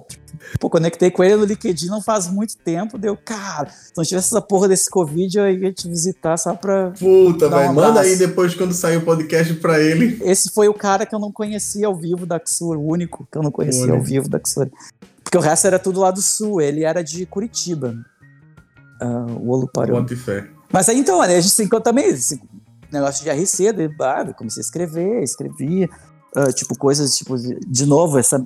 Eu lembro do teu texto de PE, por exemplo. de- na época não tinha Então, ninguém mas- falando disso. Aquele texto de PE pra mim foi. o, Caralho, agora eu entendo como é o XE. Não é só mudar hexadecimal string, não sei o que lá. Aquilo ali abriu o mundo. Só que é o seguinte, aquele artigo era sobre não o PL, era sobre os MZs, É, era o total, total os MZ. É o com, né? que é o formato do, do executável. O PE veio pra, por, por causa do Windows, que era tipo, a extensão do Boa, negócio. boa. Mas aí eu explicava em função dessa minha curiosidade, desse conhecimento que eu tive pré-internet, pré-Linux, de DOS, de, dos, vi- dos vírus, tipo assim, tipo, tipo, de coisas que eu tinha escrito. Eu tinha escrito vírus. de- cara, naquela época já se falava de polimorfismo, era uma coisa super natural para vírus. Tipo, como fazer e tal. E eu lembro que eu, que eu escrevia os, o- o- os meus vírus, que daí no disquete ele ficava migrando. Ele marcava um cluster como bad, daí ele botava o vírus lá dentro, daí depois de meia hora ele mudava para outro cluster. Então ficava tipo meio que destruindo o disco do cara. Pá, fazia um negócio muito louco. Era, Caralho, essa, massa. essa parte dos vírus era, os- vou te dizer que era a parte mais glamurosa da, da computação, como é Total, hoje velho. o, o, o, o, negócio de exploitation e tal, que, que é a parte mais glamurosa da, da segurança da, da- informação, na, na época da programação, porque eram os caras que tinham as manhas, sabe? Tipo, conseguiam fazer as coisas, uns algoritmos, umas coisas, tipo, muito doida, né? Tipo, como se esconder, como bypassar. E eu acho que esse foi o, o meu gen de hacking, acho que eu nasci com isso. Sei lá, com três anos eu desmontei uns negócios lá que meu pai não gostou, ele dizia que eu era o Midas da sucata. Tudo que eu tocava se tornava lixo. Desmontava tudo, né? Dava um carrinho tão bonito com a carcaça quando vê não virava. Pegava o motor. Não sobrava nada, não sobrava nada. Tipo, e, e eu continuo assim, sabe? Eu, tipo, que nem na época que a gente vai chegar lá, mas ah, que eu hackei o PlayStation 2, ah, queimei três PlayStation 2, Sim, mano, tipo, sim. e naquela época era caro. Deus, né, Porra. pai? Até escorreu um som, uma gota de suor aqui da minha testa. É, é, beleza, Axo Ashur, né? Não, Axo Ashur. E as, Acid Mud e Voodoo, esses caras estão por aí ainda? Claro que estão. Óbvio que estão. Boa. O, o S de Money é o Fábio Ramos, que é o dono da Axur, que a gente Sim, escrevia sim, assim. claro, claro. E você tem que chamar ele até pra, pra, Sim, pra ele me sim, desmentir, pra ver as, merdas que eu vou falar. Ah, mas ele que foi o cara que, que teve a ideia da. Que teve ideia da Zine. Né? Ele sustentou, acho que a primeira quase só, né? Fazendo o negócio ali. Acho que veio dele essa primeira. A primeira ideia mesmo, o embrião do negócio. Aham. Massa. A ideia de escrever uma coisa que, que, a, que a ideia, na real, era detonar a barata elétrica, que, aliás, também o Denerval é, é, é obrigação de vocês botar esse cara, porque ele tem muita história. Sim, ele sabe pô. muita coisa. Denerval, velho, o cara que já tava morando fora, na época, acho que acho que Júlio que me disse isso, Denerval foi pro CCC, enfim, coisas, já tava conectado com os hackers da Europa, tem, tem, Denerval, tem que aparecer aí, velho. E eu já tive. Eu não gostava dele, assim, quer dizer, eu nunca gostei e acho que continuo não gostando também, mas eu admiro ele porque ah, não, quando não se falava desse negócio de hacktivismo, de, de atitude hacker e tal. Ele tava lá já, velho. Tipo assim, só que a gente não. Pra Hum. nosso hacking era o. Era outra mostra parada, é. Shell, entendeu? É, mostra- Era a parte técnica. Mostra a Shell, cadê a né? E a gente esculachava o cara por causa disso, entendeu? Tipo assim, não, meu, preciso te mostrar o que é hacker. Hacker hackeia, sabe? Tipo, Ô, coitado do Denerval é foda, velho, ele tava com outra, outra parada massa. E quem era o Voodoo? Cara, o Voodoo era o Gil, que era o cara lá de, de Caxias, que, que é o cara mais sossegado que tem, que eu já conheci na, na face da Terra. E eu lembro quando a gente teve a ideia de, de abrir empresa, a gente tentou convencer o cara de tudo quanto é jeito, porque ele, ele manjava muito de web, mas, puta, bota muito nisso. Na época, assim, o cara era foda, assim, tipo, de, de, de negócio de web. E a gente queria que ele, que ele participasse junto, né? Ah, mas aí cada um tem suas prioridades, né?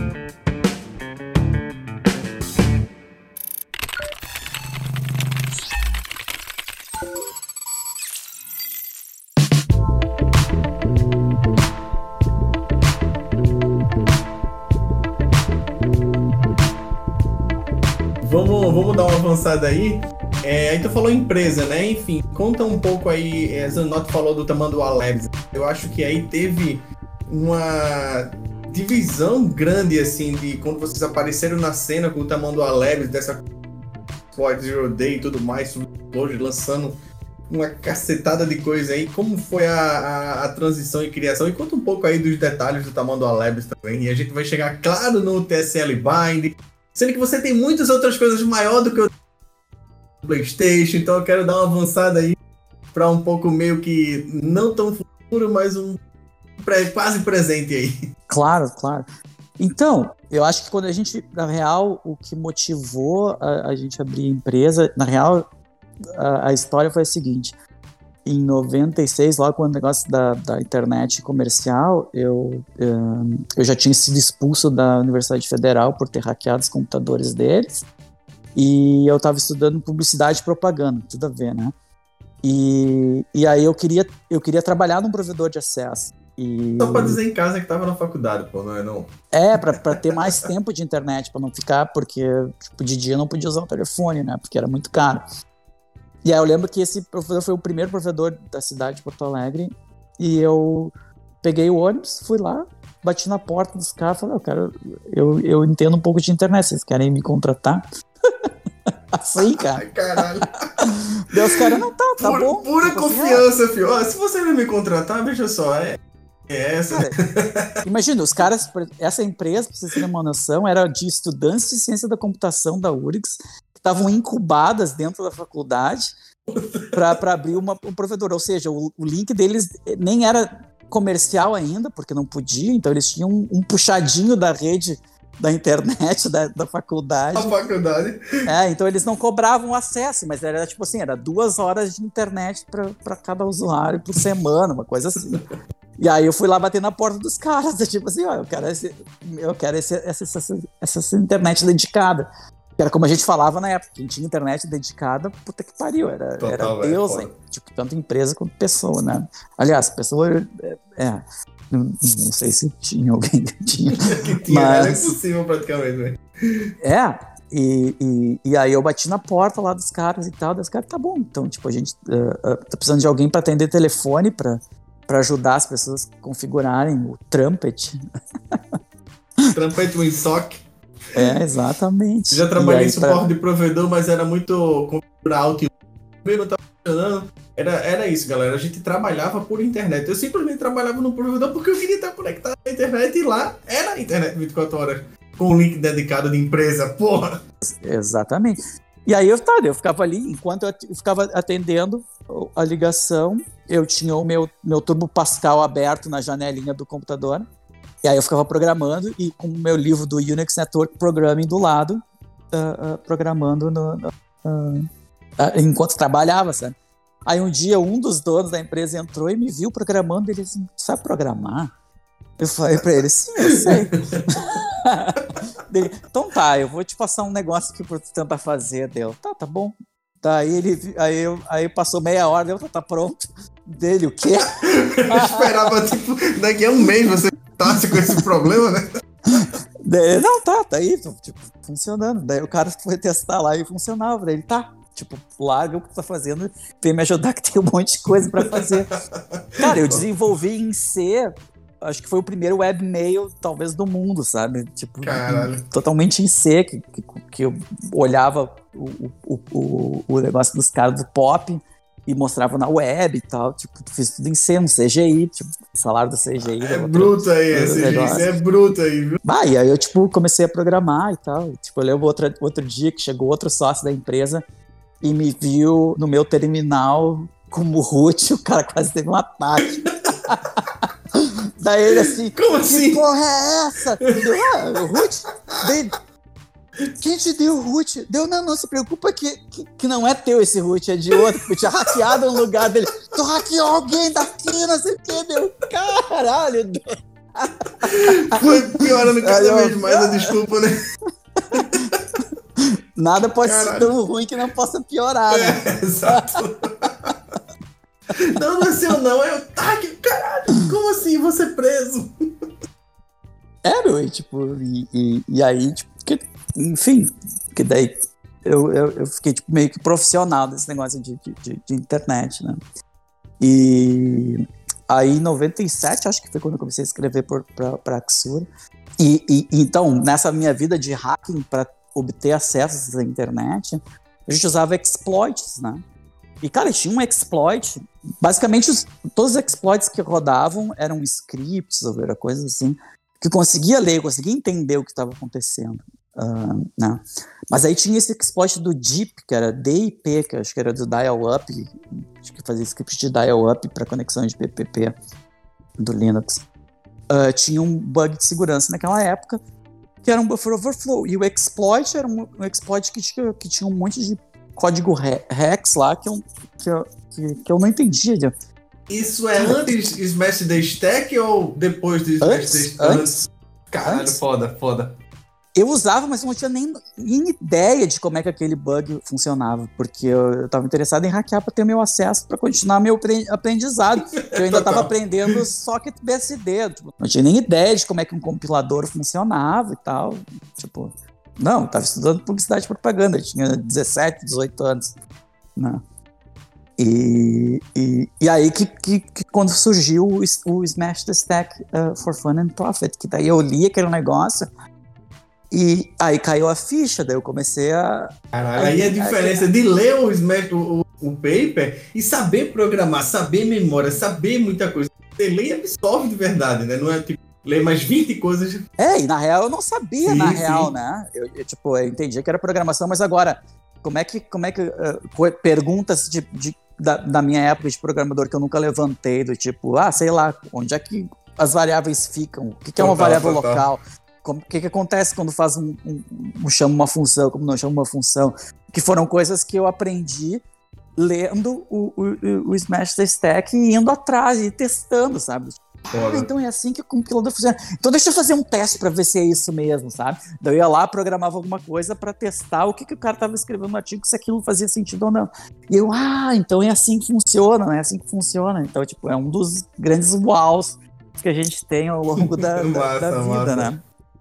E tanto que eu escrevi um artigo na Axure explicando esse processo meu que foi de aprendizado. Porque, tipo assim, ah, tipo, galera, então, como funciona assim, que eu explicava no meu artigo lá da do, do, do, do- do- do Stack, como é que um compilador funcionava, por que, que as coisas eram assim, meio que para dar uma base para saber o que, que era o buffer overflow, porque o, o, o artigo do LF1 ele não explicava essas coisas. Mais da metade do artigo explicava como enfiar ah, ah, o shellcode dentro de, de variável de ambiente, aqueles egg, egg não sei o que, egg drop, egg shell, sei lá. Eggshell, Eggshell. Egg. O, o teu tô com a, com a, a, a Chu aberta.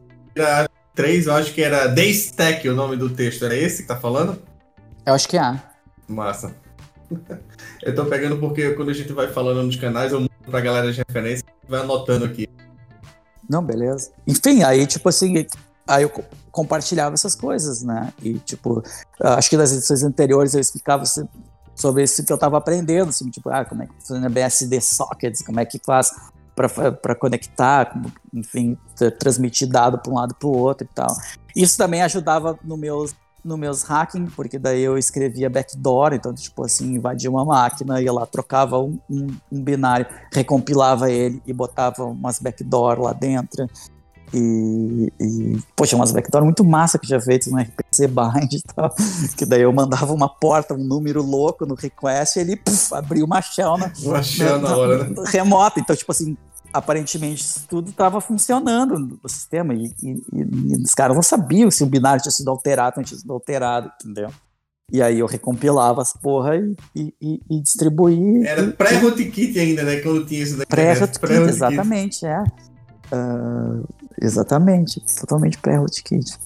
E aí, tipo, nessa época também já, já compartilhava, tinha um monte de amigo no IRC, aquela coisa que o Thiago falou, de, de ter os grupinhos aqui, os grupos ali e tal, a gente trocava ideia, tipo, um ajudava o outro.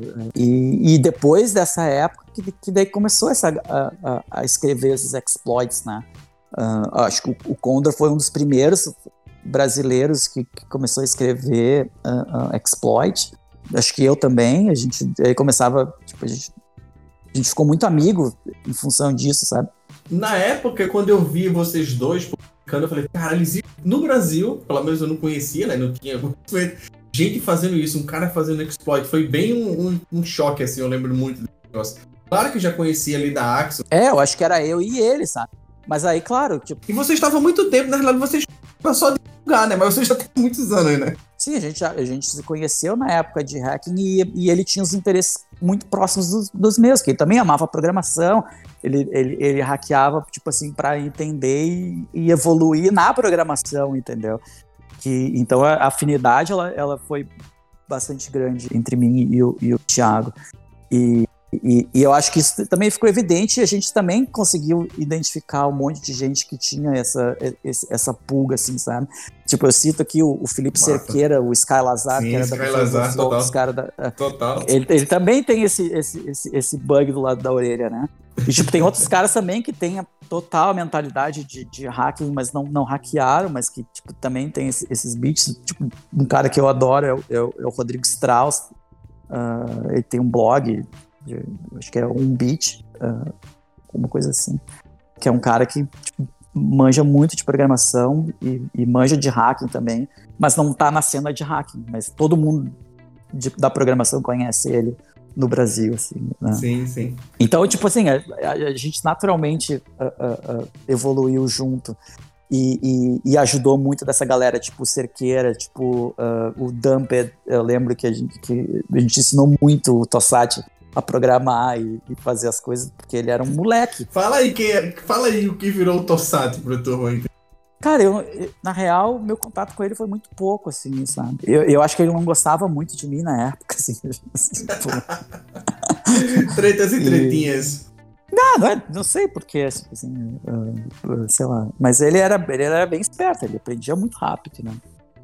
Negócio de, tipo, de programação.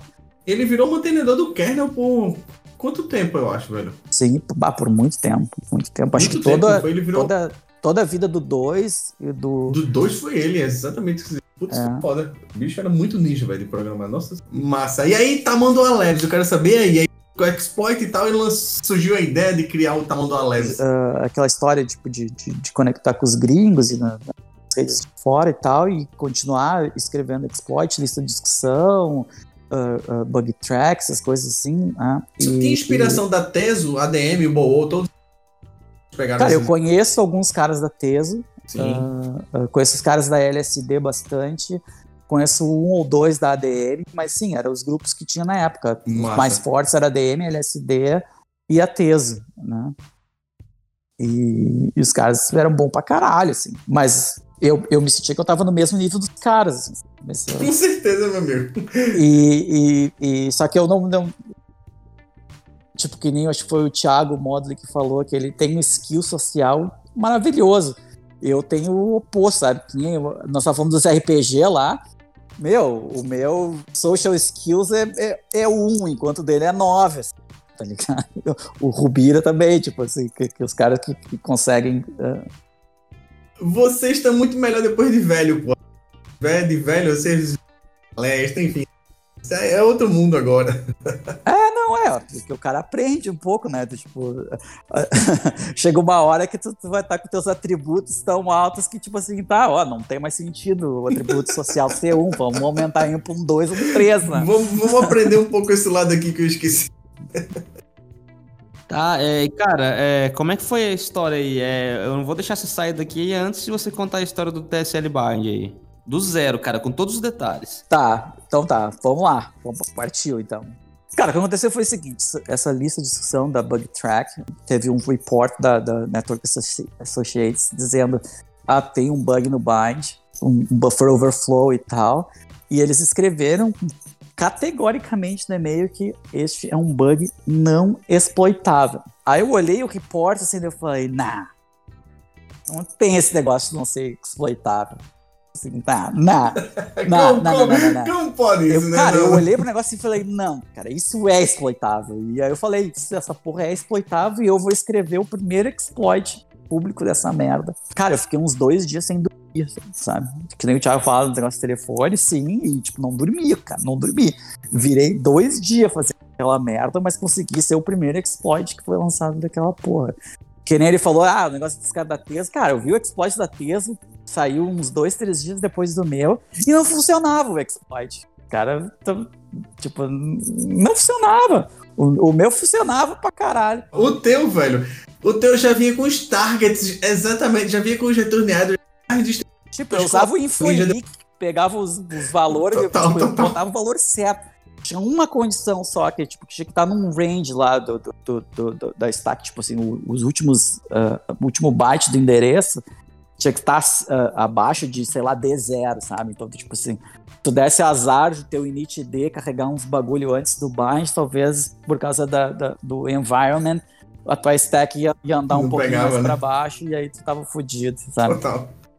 Olha, veja, uma pergunta. Se existiam outras versões mais turbinadas, né, do, do TSL? Porque a versão clássica, eu acho, quando você lançou, tu- como tu usava Slack, eu até fui ver um dia desse, lá tava falando com aí como era massa essa API, e tinha lá, acho que dois targets com, com os endereços de retorno lá, e era inteiro praticamente. Mas depois eu lembro que tinha uma versão que não precisava mais disso, depois veio o famoso binário SubX lá, que geral distribuiu no IRC, já tinha, enfim. Tinha outras versões ou não? ou foi a galera que fez? Não, acho que a galera que fez. E o negócio Massa. do Target, eu, eu tenho quase certeza que eu mudei. Sim, eu acho que. Pra pegar automático, é, né? Daí eu, eu usava o negócio do Infolic pra, pra, pra, pra pegar o endereço certo, daí eu setava todo o shellcode direitinho, que daí não tinha problema. Ah, mas eu botei Massa. assim, eu lembro, ah, eu, eu leio aquele exploit, tipo assim. Eu, eu achava que eu falava inglês pra caralho, assim, tipo, mas escrevia bem pra caralho, mas, meu, eu olho assim, mas é um erro atrás do outro, é vergonhoso, assim. Mas porra, hoje tu mora nos Estados Unidos há 500 anos, Não, é não, outro. não, nu- nunca morei nos Estados Unidos, tipo assim, meu inglês é de jogo e, e Não, tô falando hoje, né? Hoje você lê o Ah, passado também, é. hoje tu tá. Hoje tu mora muito tempo aí, né? Então você já aprendeu. Sim, já faz nove anos. Não, mas eu até tava com inglês bom, sabe, assim, mas é, é, é, é foda, é difícil, principalmente negócio de comida, meu. Ah, o nome dos temperos não tem nada a ver com os nomes em português, então já que tá sempre no Google. Mas hoje em dia tem Google, né, meu? Então, tipo, já ajuda pra caramba. Mas voltando lá pra porra do... do... Do, do Bind, senão o Rincão vai ter um filho daqui a pouco, se eu não falar dessa merda. Ah, Eu quero saber. Calma. então, aí quando eu. Teve toda aquela discussão que, que o Thiago já mencionou e tal, mas ah, ah, de ter que reconstruir o frame pointer, não sei o quê. Então, tipo assim, ah, vamos lá. Foi o primeiro exploit que ninguém chamava daqueles off by one, que foi como eu resolvi o problema. Ba- Eu tenho certeza que quem documentou e elaborou essa ideia depois usou o meu, o, o, o meu exploit como base, porque ah, ninguém nunca pensava daquela forma, não só no Brasil, como fora ah, de, de, de, fazer aquilo, né? Tanto que o exploit da. Um texto, né? The off by one, explorar, eu não tinha essa técnica. Tu mesmo desenvolveu ali e tal. É, e eu não chamei de off by one, tipo, ah, construiu o frame pointer, porque tu só consegue escrever um byte, então, tipo, não, não tem muito o que fazer, porque esse era, era o bug, né? Meteu o shellcode aí já É. era. E, e aí, como. E, e naquela época tinha muita zoeira, assim, do, do, nessa discussão do, do, do, proof of concept. Ah, this is a proof of concept. E, e, e naquela época a gente já estava com a, com a empresa, e naquela época, meu, no início, quando eu cheguei na empresa foi em 99. E eu escrevi que Spot foi 2000, 2001. É tipo isso, acho que foi 2000. E a gente teve que meio que se desvincular dessa imagem de hacking, entendeu? Acho que eh, eh, eh, a, a gente não queria associação com hacker, não queria associação de, de, de Axur. quando perguntava se tem alguma coisa a ver com Axur 05, a gente dizia não, porque tinha, tinha um preconceito do caralho, assim, ninguém... Toda- A mídia foi. A mídia foi forte nessa época pejorativa, era, era foda. Era foda. Ninguém aceitava, ninguém aceitava. E a, é, e a gente resolveu montar a em- a empresa porque a gente viu que a Mono estava ganhando dinheiro. Tipo, pô, esses caras não entendem nada de segurança e estão ganhando dinheiro. Porra, vocês têm que ganhar dinheiro também. Dinheiro pra caralho. Claro, chegou a época aí já era 20 e poucos anos, data já era É, todo mundo, né? exatamente. É, tinha 20, 22. E o exploit? Tá, aí então, aí o exploit, daí eu assim. Então, eu, só, eu, eu dei essa introdução toda porque na minha cabeça naquela época eu dizia, ah, esse negócio de proof of concept é bullshit. Os caras usam esse proof of concept é pra hackear mesmo, e eu vou provar que vão usar essa merda só para hackear e não tem esse negócio de que use para auditar a sua própria rede, que era o papinho que se rolava de, de, de, de, de, de, de disclosure e proof of concept dos exploit. Então o que, que eu fiz? Eu escrevi um shellcode que eles assim, ó, bom, esse shellcode aqui, ao invés de eu dar o execve lá e, e enfim, e, e conectar, eu fiz o Connect Reverse, que também acho que foi um dos primeiros exploits que usou o Connect Back, porque a minha ideia é, cara, naquela época já estava começando a se usar firewall, conceitos de DMZ, uh, porque eu também vendia isso para meus clientes, né? Ou tentava, pelo menos.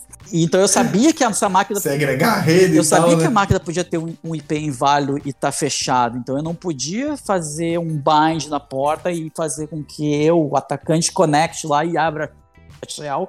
Porque quem estiver atrás do, do, do firewall tá fudido, né? Daí eu falei, não, mas agora, se eu fizer um connect, esses caras vão conectar na internet, porque como é que eles vão fazer a, a atualização do sistema operacional? Essa é a minha cabeça. Não entendi esse negócio de masquerading e tal, era uma coisa que Nah, tem um pra um, era nem total, Galera- total. comecei a entender né, naquela, na mesma época, sabe? Mas eu fiz o Connect Back porque era uma forma de, de, de conseguir mais shell, né? Tipo, se tivesse atrás do treco. O Connect Back era foda, assim, tipo.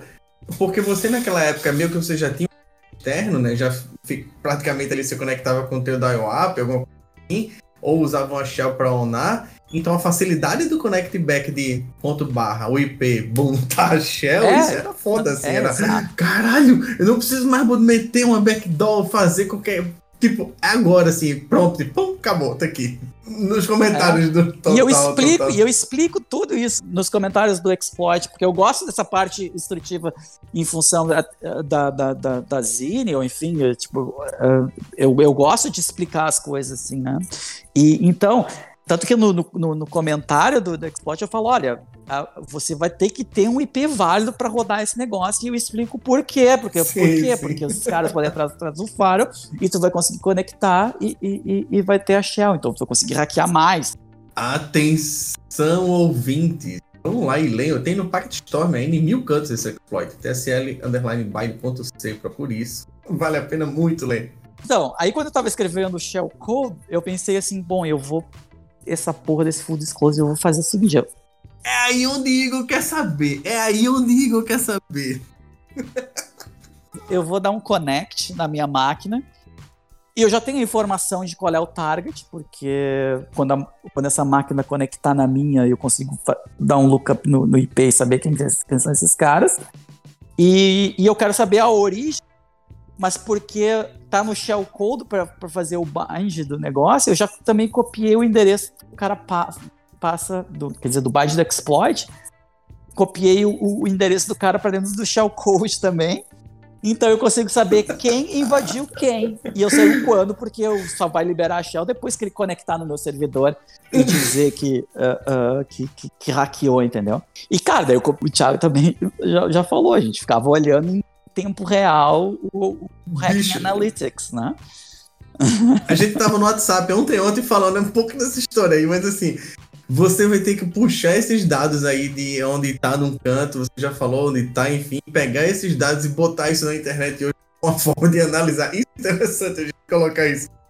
É, é, é, eu, eu já pensei isso várias vezes. Já pensei que quando, quando fechou, tipo, 5 anos, 10 anos, passou o negócio. Putz, velho, manda pra nós que a gente Agora, faz. É, tipo, já faz 20 anos isso, cara. Pá. 20 Caralho. anos, caralho. É, não é, tá na hora de liberar esse negócio. Eu vou tentar achar. Libera, Ah. libera, que a gente vai fazer um analytics, bota aí no Splunk, dá pra fazer um artigo muito não dá, é, exatamente, dá pra fazer um artigo bem massa. Cara, daí eu consegui fazer, tipo, sei lá, acho que foi 24 horas eu, eu- eu- do que os caras disseram que não dava pra fazer. Eu publiquei a porra do exploit no IRC, no, no, no- no Darknet, que era o, o canal dos, dos hackers da, da FNet. Eu sempre fui ligado à FNet e depois lá a Brasil e Brasnet, né? E aí eu larguei o exploit nos dois lugares. Cara, aí começou. Mas eu, tipo assim, em menos de uma semana a gente tinha mais de 30 mil exploits. Foi, foi, foi muito massa. Teve um maluco, cara, que queria saber quem é esse cara da Holanda, velho. Ele, em dois dias, ele hackeou mais de 900 máquinas. Então, tipo assim, ele, ele automatizou o bagulho. Ô, Rafael, ele tava saindo 9 EPS dele, da, da, da Holanda. Automatizou. É, é, é. é. ser. Ou do balestra. Brother, na maior, esse, esse, esse exploit aí, tanto o outro 4, né? Mas esse aí, bicho, foi estrago geral, assim.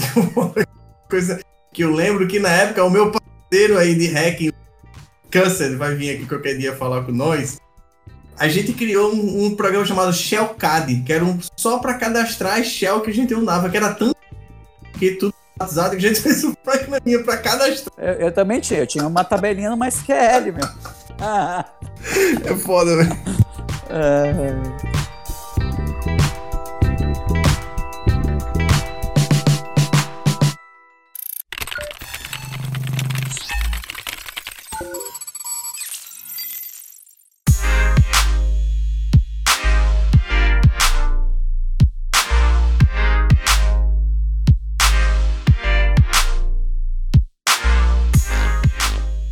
Cara, assim, é... pra gente finalizar aqui, eu queria que você, cara, fizesse algumas considerações aí, contasse um pouco sobre sua carreira, como é que você entrou no mercado. E pro final aí, deixar um, uma dica pro pessoal, que, que a galera quer entrar no mercado de segurança, quer estudar sobre hack, essas coisas assim, o que, que elas poderiam fazer. Manda a palavra final, pai. Ah, eu prefiro falar do TSL Bind. Esses papos aí é chato pra caralho. Tem o PlayStation também, tem o PlayStation. É, então, tipo assim, o PlayStation foi logo em seguida. Por quê? Porque a empresa tava evoluindo por um lado, assim, tipo, porra, tá foda de, de, de, de fazer técnico, porque a ideia era que eu queria é, pesquisar sobre negócio de exploitation e tal, mas não, não tinha mercado. Né? E aí tinha que ficar fazendo política de segurança e não sei o quê. Cara, eu ficava com um tédio do caramba, né? Daí eu, tipo assim, ah, Uh, tem um PlayStation 2 que foi lançado, deu ah, uh, fiquei sabendo que o PlayStation 2 usa o Linux como base e que todo, tudo é compilado uh, pelos, por GCC e tal. E aí eu falei, cara, eu vou tentar fazer engenharia reversa para saber como é que esse videogame funciona. E, cara, eu pegava os jogos e eu tava os elf, cara, dos jogos, né? E, e alguns dos jogos os caras não deram strip nos Elf, então tipo, tinha todo debug information, que daí tinha as, as, bibliotecas da Sony lá e tal, e aí eu fiz engenharia reversa de como é que o hardware da Sony funcionava, e fiz uma biblioteca e disponibilizei pública, PS2 e tal, e... Isso quebrou a internet, essa parte aí, em algum momento, foda também. E aí os caras usaram todo, tudo que eu fiz, tipo, de, porque eu, tipo, eu, eu eu dissequei o hardware, assim, como é que funcionava, o I.O. e não sei o que, tal, tal, tal. Então, todo e qualquer uh, hacking que teve no PlayStation 2, inclusive aqueles mod chips para desbloquear PlayStation 2, todos baseados na engenharia reversa que eu fiz no videogame. E, então, do tipo que nem o Nelson brinca com assim, ó, oh, moleque, tu jogou PlayStation 2, tem que agradecer ele aqui e tal. Tipo...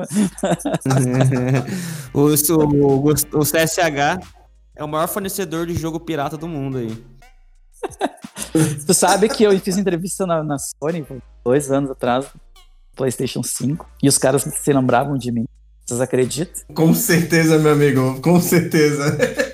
E vou dizer mais. Thiago falou do negócio do, do, do Half-Life lá. E a Valve é em Belleville, que era a cidade onde eu morei, sabe? E, e quando eu trabalhava na Microsoft, uh, quando eu fui sair da Microsoft, eu entrevistei lá e tu acredita que os caras se lembravam de mim também? E aí, ah, tu que é os caras que escreveu o exploit do R-Con e não sei o que, do Half-Life. E o caralho. Porque é uma empresa que só tem velho lá. tipo, os caras, os velhos, tudo bilionário. Isso fica nos anais da história, rapaz. Daí eu assim, deu, cara, deu, aham.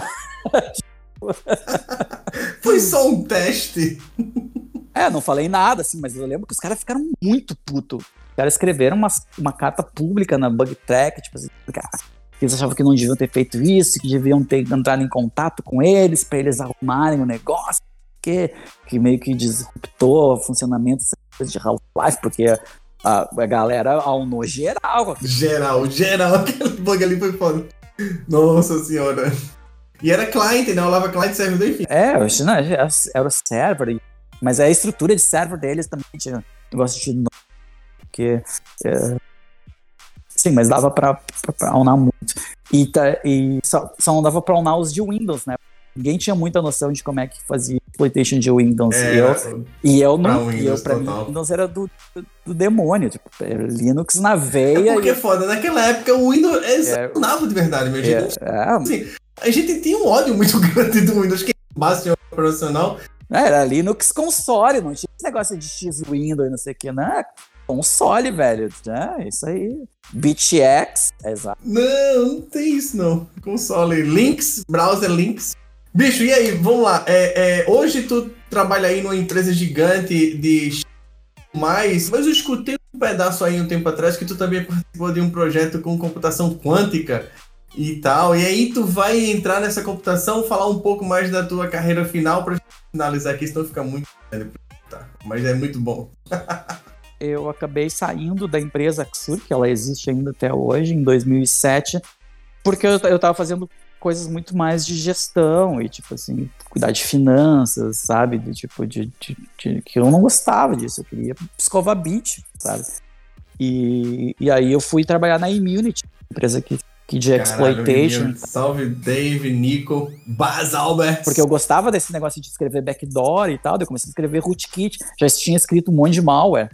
Ah, até o Tamanduá, vai dar tempo de falar, mas a- o Tamanduá inicialmente ele era uma backdoor que eu tinha escrito, que depois virou, que Ah, depois virou, ah, porque fazia sniffing e eu capturava a senha dos caras e tal, tipo, era bem massa.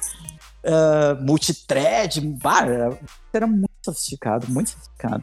E, e aí virou o IDS, que não tinha nada a ver com a backdoor. Eu, reescrevi, eu escrevi um outro software e chamei de Tamanduá, porque também sniffava, mas que, que era para detectar a, a invasão e tal. E, e aí acabou que a gente criou esse negócio do, do Tamanduá Labs. E, e pela amizade do Thiago, e ele também escreveu ex- exploit, e, e a gente viu a Core nascer na, na Argentina, e a gente era, amigo dos caras da Core, e tipo, porra, a gente tem que fazer uma coisa parecida, daí a gente pensou na ideia de fazer o Dual Labs, que era o, negócio do, do- do- fazer o Thiago ah, fazer menos coisa chata e, e programar junto, porque também ele gostava, né? E aí, enfim, a gente que, tipo, sei lá, virar sócio, dias, duas coisas e tal. Mas aí eu não sei por que, que não deu certo, mas ainda bem que não deu certo e que a gente conseguiu ter amizade e fez esse, test drive, assim, sabe? Foi quase que um noivado da Mandaça Labs. Ah, é sócio, é casado, rapaz. Não é noivado, é Não, não, mas então, essa aí, o Tamanduá Labs ficou na parte do noivado, não fechou o casamento. Do noivado, é, não, não foi. Mas foi massa, porque a gente escreveu alguns plots e tal, e tipo, foi, foi, foi, a gente eh, teve um traction bom, assim, do- do- da, da ideia que a gente, a gente queria. Mas a gente não tinha noção de mercado de exploits, até porque a coisa ainda não nasceu uns dois, três anos depois. Então a gente estava, a gente foi precoce na área de Dev Search, né? Immunity, né, pegou muito essa, essa, o o crescimento, o nascimento, eu acho, o dessa área também na época Exatamente, é. do mercado aí. Exato. Yeah. Aí eu entrei neles lá em 2008, depois que saí da, da eu tentei tocar ainda porque ó, porque eu tinha escrito um software que editoria de sistema de arquivos, estava rodando tipo na EMC, que eu vim para EMC, tipo testamos assim, era um servidor de um bilhão de dólares, pulava o file system do exército americano, pai, o meu software rodava bem pra caralho, fazia editoria, negócio e tal. E só que daí deu esses escândalos aquele da econômicos, aí fechou tudo. Aí, tipo, aí não consegui o investimento que precisava. Aí eu falei, ah, tipo, não, acabou meu dinheiro, eu não vou ficar minhas reservas aqui pra, pra tocar uma coisa que, que eu não sei se vai dar certo. E aí eu fui trabalhar pra Immute, né? eh, fazendo rootkit, malware, eh, alguns exploits e tal. E aí eu comecei a ter mais contato com, na verdade, no final da Xur, eu comecei a ter contato com o kernel do e eu comecei eh, a escrever device driver e tal. E, e aí esse conhecimento eu apliquei na Immunity para exploitation.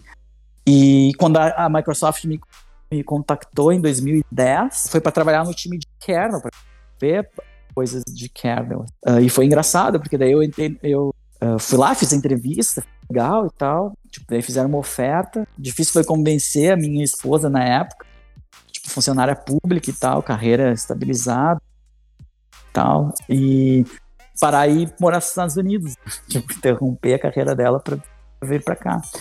Mas aí, tipo, uma choradeira, uma- foi, foi, foi bem difícil tal. Aí a gente foi, e aí meu primeiro dia na Microsoft, ah, o negócio é o seguinte, vai fazer a história de código e tal, blá, blá, blá. E, cara, eu- eh, durante a entrevista eu lembro que, eu, que, eu- que os caras entrevistaram, ah, tu, tu gosta de fazer auditoria de código? Eu, cara, não, eu odeio fazer auditoria de código. Não. Agora, se vocês quiserem escrever uma ferramenta para ajudar a fazer auditoria de código, eu vou achar do caralho. Tipo, daí. Aí, Aí é bah, comigo, daí, né? aí é comigo mesmo. Daí tá, a entrevista andou, né? Daí eu falei, bom, os caras tão, tão certos, né? Daí, tipo, daí no meu primeiro dia, os caras, não, meu, tu vai fazer um treco que tu disse que tu não gosta de fazer. Daí eu, puta, e agora o que, que eu faço? Tipo, puta, tá lá minha mulher, tipo, vou falar pra ela, olha, vamos voltar que deu merda, né? Tipo.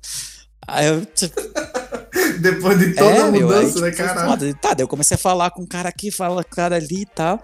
Aí eu cheguei do time do Xbox, cara. Daí os caras fizeram um teste lá e, tipo, eu, eu passei no teste, daí eles consegui transferir. Que naquela época era raro, a Microsoft tinha que ficar tipo 18 meses num time pra depois poder trocar de time. E eu troquei em seis meses, tinha que falar com o Papa lá na Microsoft, quase com o Bill Gates. E. que não, que era o Balmer, o Bill Gates já tinha saído quando eu entrei.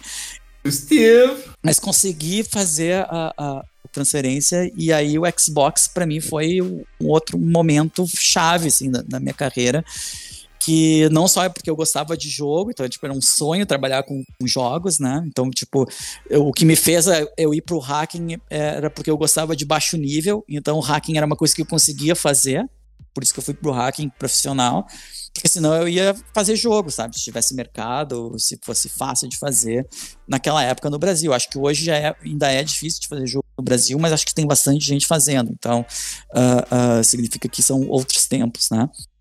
Que tem mercado, etc, etc. E, então, cara, aí quando eu fui pro Xbox, os caras falaram: Ó, meu, tem toda essa parte aqui de criptografia e tal. A gente tem uma equipe de. A gente tá conversando com os caras da AMD que vão fazer o, o Silicon e tal. Deu, pá, como assim fazer um hardware? Como é que isso funciona? E aí eu tinha que escrever o firmware e, e o drivers para fazer toda a criptografia do, do Xbox. E, e tive contato com os engenheiros, então, do tipo, os caras, ah, os caras tinham uma F- FPGA que simulava um hardware e tal. O que, que é isso, cara? Uma FPGA? O que, que é um HDL? Tipo, que é Verilog, sabe?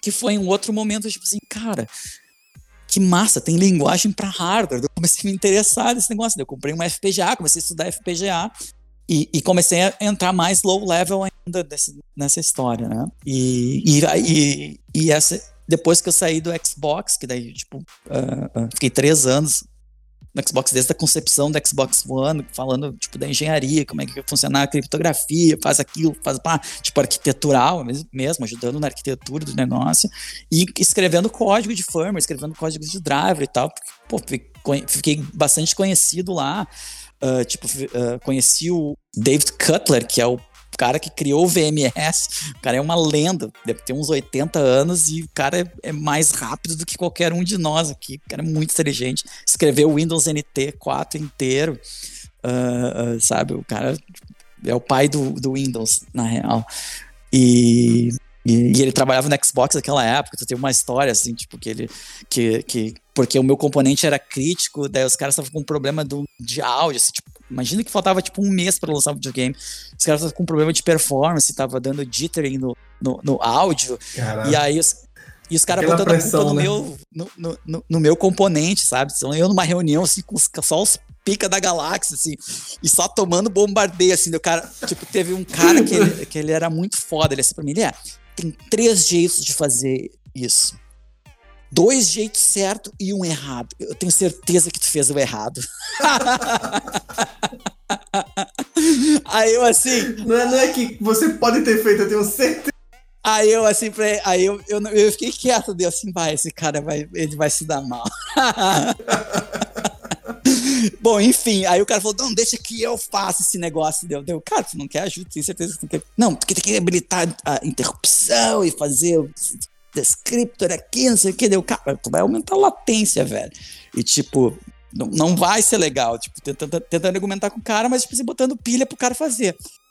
E nisso tentando investigar e continuando a investigar o porquê que eu investigando o porquê que o negócio tava, tava dando pau, porque não fazia sentido, as minhas operações duravam tipo assim, sei lá, 3, 4 microsegundos.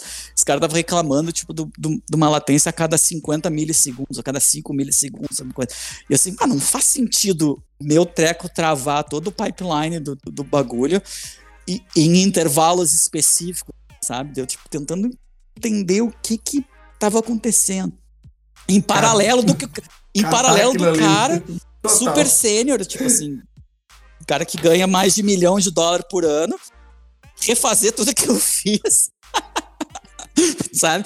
E aí eu, tipo, ia tentando achar. Daí eu cheguei no código que o David Cutler fez, sabe? Eu, tipo, puta, como é que eu vou mandar um e-mail pro cara dizendo que, que ele tinha escrito hypervisor e tal, que o tá hypervisor cagado. dele que tá fazendo preempção da porra do processador e que tá. Mas eu olhei lá, eu, eu olhei o código do cara e eu falei, pá, meu, tem. Aí eu peguei um cara que conhecia ele e falei, ó, meu, dá uma olhada nisso, vê se o que eu falo tem, tem sentido. E, enfim, moral, final da história, o cara que escreveu, com uns três meses nos meus negócios, eu provei que o meu era melhor do que o dele. E o David Cutler fez um patch do, no, no hypervisor do, do, do, do- do Xbox com a, com a sugestão que eu dei, que era tipo, diminuir o tempo de preempção para que não, te, não tivesse esses glitches no áudio e a gente conseguiu chipar o negócio do Xbox. Então, tipo assim, foi, foi, E foi, lançar foi, um foi negócio. muito massa. Assim, Caralho. sabe? Massa, experiência da porra. E, é, e aí, com essa experiência de hardware, ah, ah, daí, claro, foi lançado o videogame e tal, e aí é manutenção. E aí eu fiquei bored, assim, sabe? Tipo, ah, que merda, não tem o que fazer, só tem coisa bosta pra fazer, assim. E, e não tô afim de fazer, eu gosto de, de engenharia. E daí, tipo, procurando internamente lá na Microsoft, tinha o pessoal de computação quântica de hardware que estavam pedindo gente para fazer ah, ah, ah, negócio de computação quântica. Eu, Ah, computação quântica. Pô, eu estudava física, eu achava massa física e tal. Então, tipo, vamos, vamos, vamos, vamos, vamos, vamos ver isso.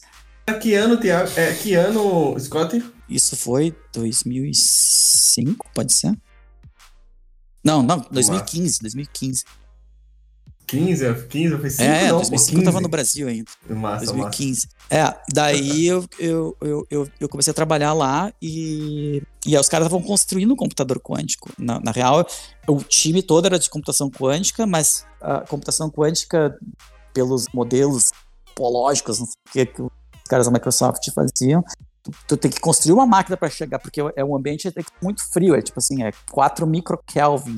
É, tipo, quase o zero absoluto que não existe. É o mínimo que consegue chegar de, de temperatura ah, fisicamente, né? E esse é o, onde funciona o quântico, porque tu tem menos interferências. Só que, para tu levar uma informação de temperatura ambiente até esse mundo, vários estágios. Então, eu trabalhava no, no, no penúltimo estágio, quer dizer, último, fazer a interface do mundo quântico para primeira para o primeiro layer. Então, tipo assim, era uma, era uma lógica em supercondutividade. Então, tipo assim, é, então né? limitações. Não, na real é- era a mesma lógica, tipo, hardware, sabe? Tipo, transistor e tal, bababá. Sim, sim. Porque a gente está fazendo um tra- computador tradicional para transportar informações para um computador quântico, né? Então, ah, ah, então só que o, o lance é que como esse, esse, esse computador que era um que, roda, que, que ia rodar um computador ia, ia executar isso, tu não podia usar o transistor tra- tradicional e o lógico tradicional. Os caras desenvolveram toda uma, uma, uma lógica de ondas de supercondutividade, porque, enfim, que não tem resistência, que era o único jeito de conseguir transportar e fazer portas lógicas, que é onde entra daí a, a parte de desenvolvimento do processador, né? E aí eu comecei a ajudar os caras, eu escrevia compiladores, tipo assim, ah, pegar o, esse Verilog e compilava nas unidades desse, desse, dessa lógica de, de, de computação fria. E aí, eu, aí, tipo, escrevi compilador, escrevi um monte de coisa, né? Fiquei seis meses, isso foi em seis meses, meu. Aí no sexto mês eu tô numa reunião com os caras, que não era só a Microsoft que estava participando, tinha uns outros caras que trabalham com o governo americano, e todo mundo aqui é americano, eu não levantei a mão, né? Que ela na minha, eu falei, ah, eu não, não sou americano. Só esperando, assim, né? tá, mas tu tem o green card? Eu falei, ah, tá, no- tá no processo, né? Já, já tô pra receber, já tava pra receber meu green card. Daí o cara, ah tá, então tu levanta e sai da sala. Ah, ok. Caralho. Exato, Nesse nível então, de. Porra, fui expulso pela segunda vez. Detalhe, o cara da Microsoft, que era o meu, o meu chefe, ele simplesmente é, foi, é o cara mais inteligente que eu conheci em toda a minha vida. O nome dele é Burton Smith. Ele faleceu. Ele tinha. eu Acho que ele tinha 80 quando ele, quando ele, eu tava nesse projeto. Ele é o cara que fundou o Cray Computing. Caralho! Total. Cray Computers, velho. Pesquisem Cray Computing aí. Bota o Bill Gates no chinelo, assim, tipo, em termos de inteligência, cara. Cara, cara muito foda. Muito foda. E, e aí ele ficou muito puto que os caras me tiraram. Daí eu tive que sair, cara. Daí quando eu saí, eu fui fazer no time de data center da Microsoft, do, do Azure, para trabalhar com FPGA, porque daí eu já tinha coisa de Verilog. Então eu fazia o meio de campo entre os caras de hardware e software. Daí eu descobri que tinha um nicho de mercado aí. Agora, o negócio da carreira. Que é um cara que, que, que é engenheiro de software e que entende de engenharia de hardware e que faz esse meio de campo. Que é os caras de software dizem, ah, o problema é o hardware. Os caras do hardware dizem, ah, o problema é os caras do software que sabem fazer, enfim. Aí, tipo, essa comunicação em produtos e, e enfim, uh, uh, que, que, que, eu já vi acontecer em vários lugares, uh, se dá porque tu não tem engenheiros que consigam entender as duas línguas e consigam fazer esse meio de campo, sabe? Interfacear ali, né? Foda, velho. Aí eu vi que tinha esse, esse gap, assim foi onde eu, onde eu, eu trabalhei na Azure. Eu fiquei mais uns dois anos e tal. E nisso, numa, numa Black Hat, eu encontrei o Bira, que estava na Intel, e tinha um outro cara da Intel lá. A gente começou a trocar papo. A ideia assim deu, cara, que massa. Eu, agora tô curioso para saber como é que funciona esse processador por dentro. E o que me moveu para ir para para Intel foi eu, eu quero entender como é que funciona o processador da Intel por dentro, porque o que a gente enxerga é só a interface, né? Uh, que tem por trás tem muita coisa massa de engenharia e tal. E é o que eu faço hoje. Eu tento olhar os componentes de hardware, ver se os caras fizeram as coisas certas e tentar quebrar tipo, de maneira holística, assim. Tipo, ah, tá, vocês acharam, vocês viram que isso aqui, porque os caras não conversam com os outros. Os de software não conversam com o de hardware. O de hardware que faz uma coisa não conversa com o outro cara que faz outra. Então, para tu achar features que, que, que fazem, que abrem problemas de segurança, é, é, é, é possível fazer isso, né? Porque os caras não têm a visão do todo, então. Sim, sim. Tu chegou para interfacear os dois mundos ali, né? Que tu tem o testar também, enfim, sei lá. Pra mim é muito distante essa coisa de Intel chip, hardware, não faço a mínima ideia, de verdade. É, hardware, é, hardware é uma coisa bem legal, meu. Eu, eu sugiro aprender o negócio tipo, assim, de, de, de ver o log. Pra quem gosta, né? Tipo, porque porque eu, é, é, é, do jeito que eu vejo a minha carreira, eu conheci um alto nível, tipo, lá, uma linguagem alta de tentar entender e tentar entendendo. Aí quando vai pro assembler, tu tá mais perto da máquina, mas aí, tipo assim, tá, tu quer saber como é que, como é que um processador funciona, como é que, como é que as operações são feitas, como é que, como é, que é isso, como é que é aquilo. E aí total, tu vai, tu total, acaba total. entrando em engenharia elétrica, em inscrição de hardware, lógica digital e tal. Mas eu, eu, eu fui para isso, assim, sabe? Mas é mera curiosidade. Mas uh, uh, continuo achando que meu, meu skill Foda. principal ainda é desenvolvimento de software. E to, todo o resto é adjacência. Assim, é, é só a minha curiosidade que eu vou ter. E eu acho que esse é o que me motiva, assim, sabe? É do tipo assim, é ver novas coisas e, e, e, ter essa, essa curva de aprendizado que se ela é alta, tipo, da curiosidade, como é que funciona, que, que é um dos, dos, dos motivadores. Né? Voltamos aí pro, pro começo, né? Curiosidade sempre. É, então, tipo, que me perguntaram, né? Ah, qual é a recomendação que eu faço e tal, para quem tá pensando? Deu, ah, meu, é essa, entendeu? E faz. É, é, complexo, tipo, e vocês têm que ainda aproveitar que hoje em dia tem, tem internet, então a, a, a rampa ela é muito mais aguda do que era antigamente, né? Talvez talvez essa a, a, a, quão inclinado ou com aclive é essa, essa curva, uh, pode ser que a absorção seja menor também, tipo, sei lá, de hacking do cérebro. Uh, talvez uma, uma curva de, de, de, de, aquisição de conhecimento mais devagar, tu tem maior retenção do que mais rápido, vai ter menos retenção. Mas também eu, eu já acho que é tipo assim, tá interessado em fazer negócio, quer hackear, procura na, no baixar alguém que vai dar um exploit, continua tentando, que morto vai conseguir hackear alguém. sabe? Bicho, infelizmente a gente tem que encerrar. Muito podcast, eu acho, com maior quantidade de conhecimento. E o cara que entrou mais deep nos assuntos falou: ó, eu falo um bocado, conto um monte de detalhe, é isso que a gente gosta. Eu acho que a galera vai adorar esse negócio. É, é, bicho, muito obrigado, muito obrigado mesmo por esse, por esse primeiro, eu vou chamar assim primeiro, porque vale a pena com alguns gravar uns dois, três capítulos aí é, é, de tanta coisa que tem para falar, velho. Valeu. Igor. Cara, é, queria agradecer você e CSH por ter vindo aí, contado as suas histórias, né? É, já faz um tempo já que eu ouço suas histórias de você, suas histórias de outras pessoas que contam suas histórias. Você tem muito fã por aí. Eu acho que o, o Dudum, o Dundum, nesse momento, ele vai estar tá aí batendo palmas com a Nádega. Então, é, eu queria agradecer você pelo seu tempo, pela sua atenção. E, cara, valeu demais aí.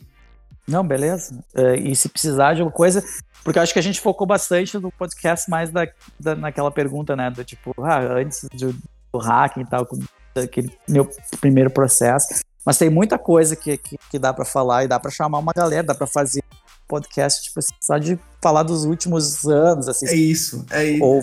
Ajuda a gente a trazer essa galera aí de. Bem, não precisa ser os dinossauros ali como vocês, não.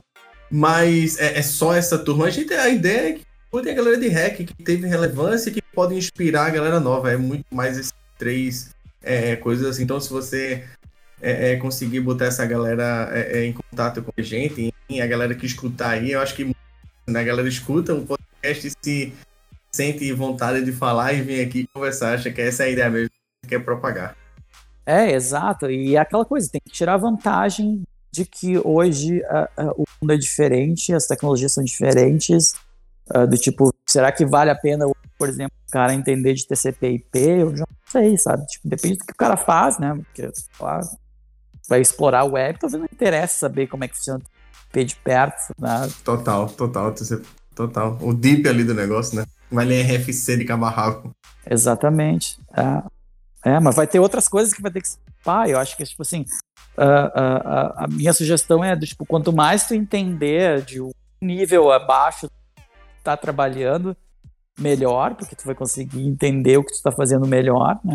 E, tipo, e se tem dúvida, meu, pergunta para e vai estudar, mas, mas tipo assim, não, não assume que tais coisas tais coisas vai se quebrar e, e, e tentar entender sempre um daquilo que tá fazendo, porque tu vai ter muito mais segurança do que tá fazendo e tu vai ter muito mais possibilidades de fazer o melhor sempre. Tipo, então não tem, com esses ingredientes não tem como dar errado em carreira nem. Massa, massa. Foi um, um, um grande Tchupá, finalização agora. Com esses ingredientes em relação a... Bicho, é isso. Muito massa, obrigado, obrigado mesmo aí. Eu, eu, eu também agradeço vocês e pode chamar, que eu, como vocês perceberam, eu gosto de falar, né? Já, já... Mas é bom demais. total, total. Muito bom. Já, já, dei, já dei uma evoluída no meu, meu social skills mais um level up. Ah, exatamente. Mais de duas horas aí de podcast na internet. Seu skill já deu The Sims aí, deu mais mais. Show de bola. Marina, quer se despedir aí? Valeu, galera. Obrigada por terem escutado o podcast. Realmente acho que vai ser um dos mais longos, né? Mas só de pensar que tem muito mais história pela frente. Não só do Scott, mas também dos nossos próximos convidados. Então fiquem ligados aí. E vamos para a próxima, né? Valeu, galera. Valeu, abraço. Valeu. Massa.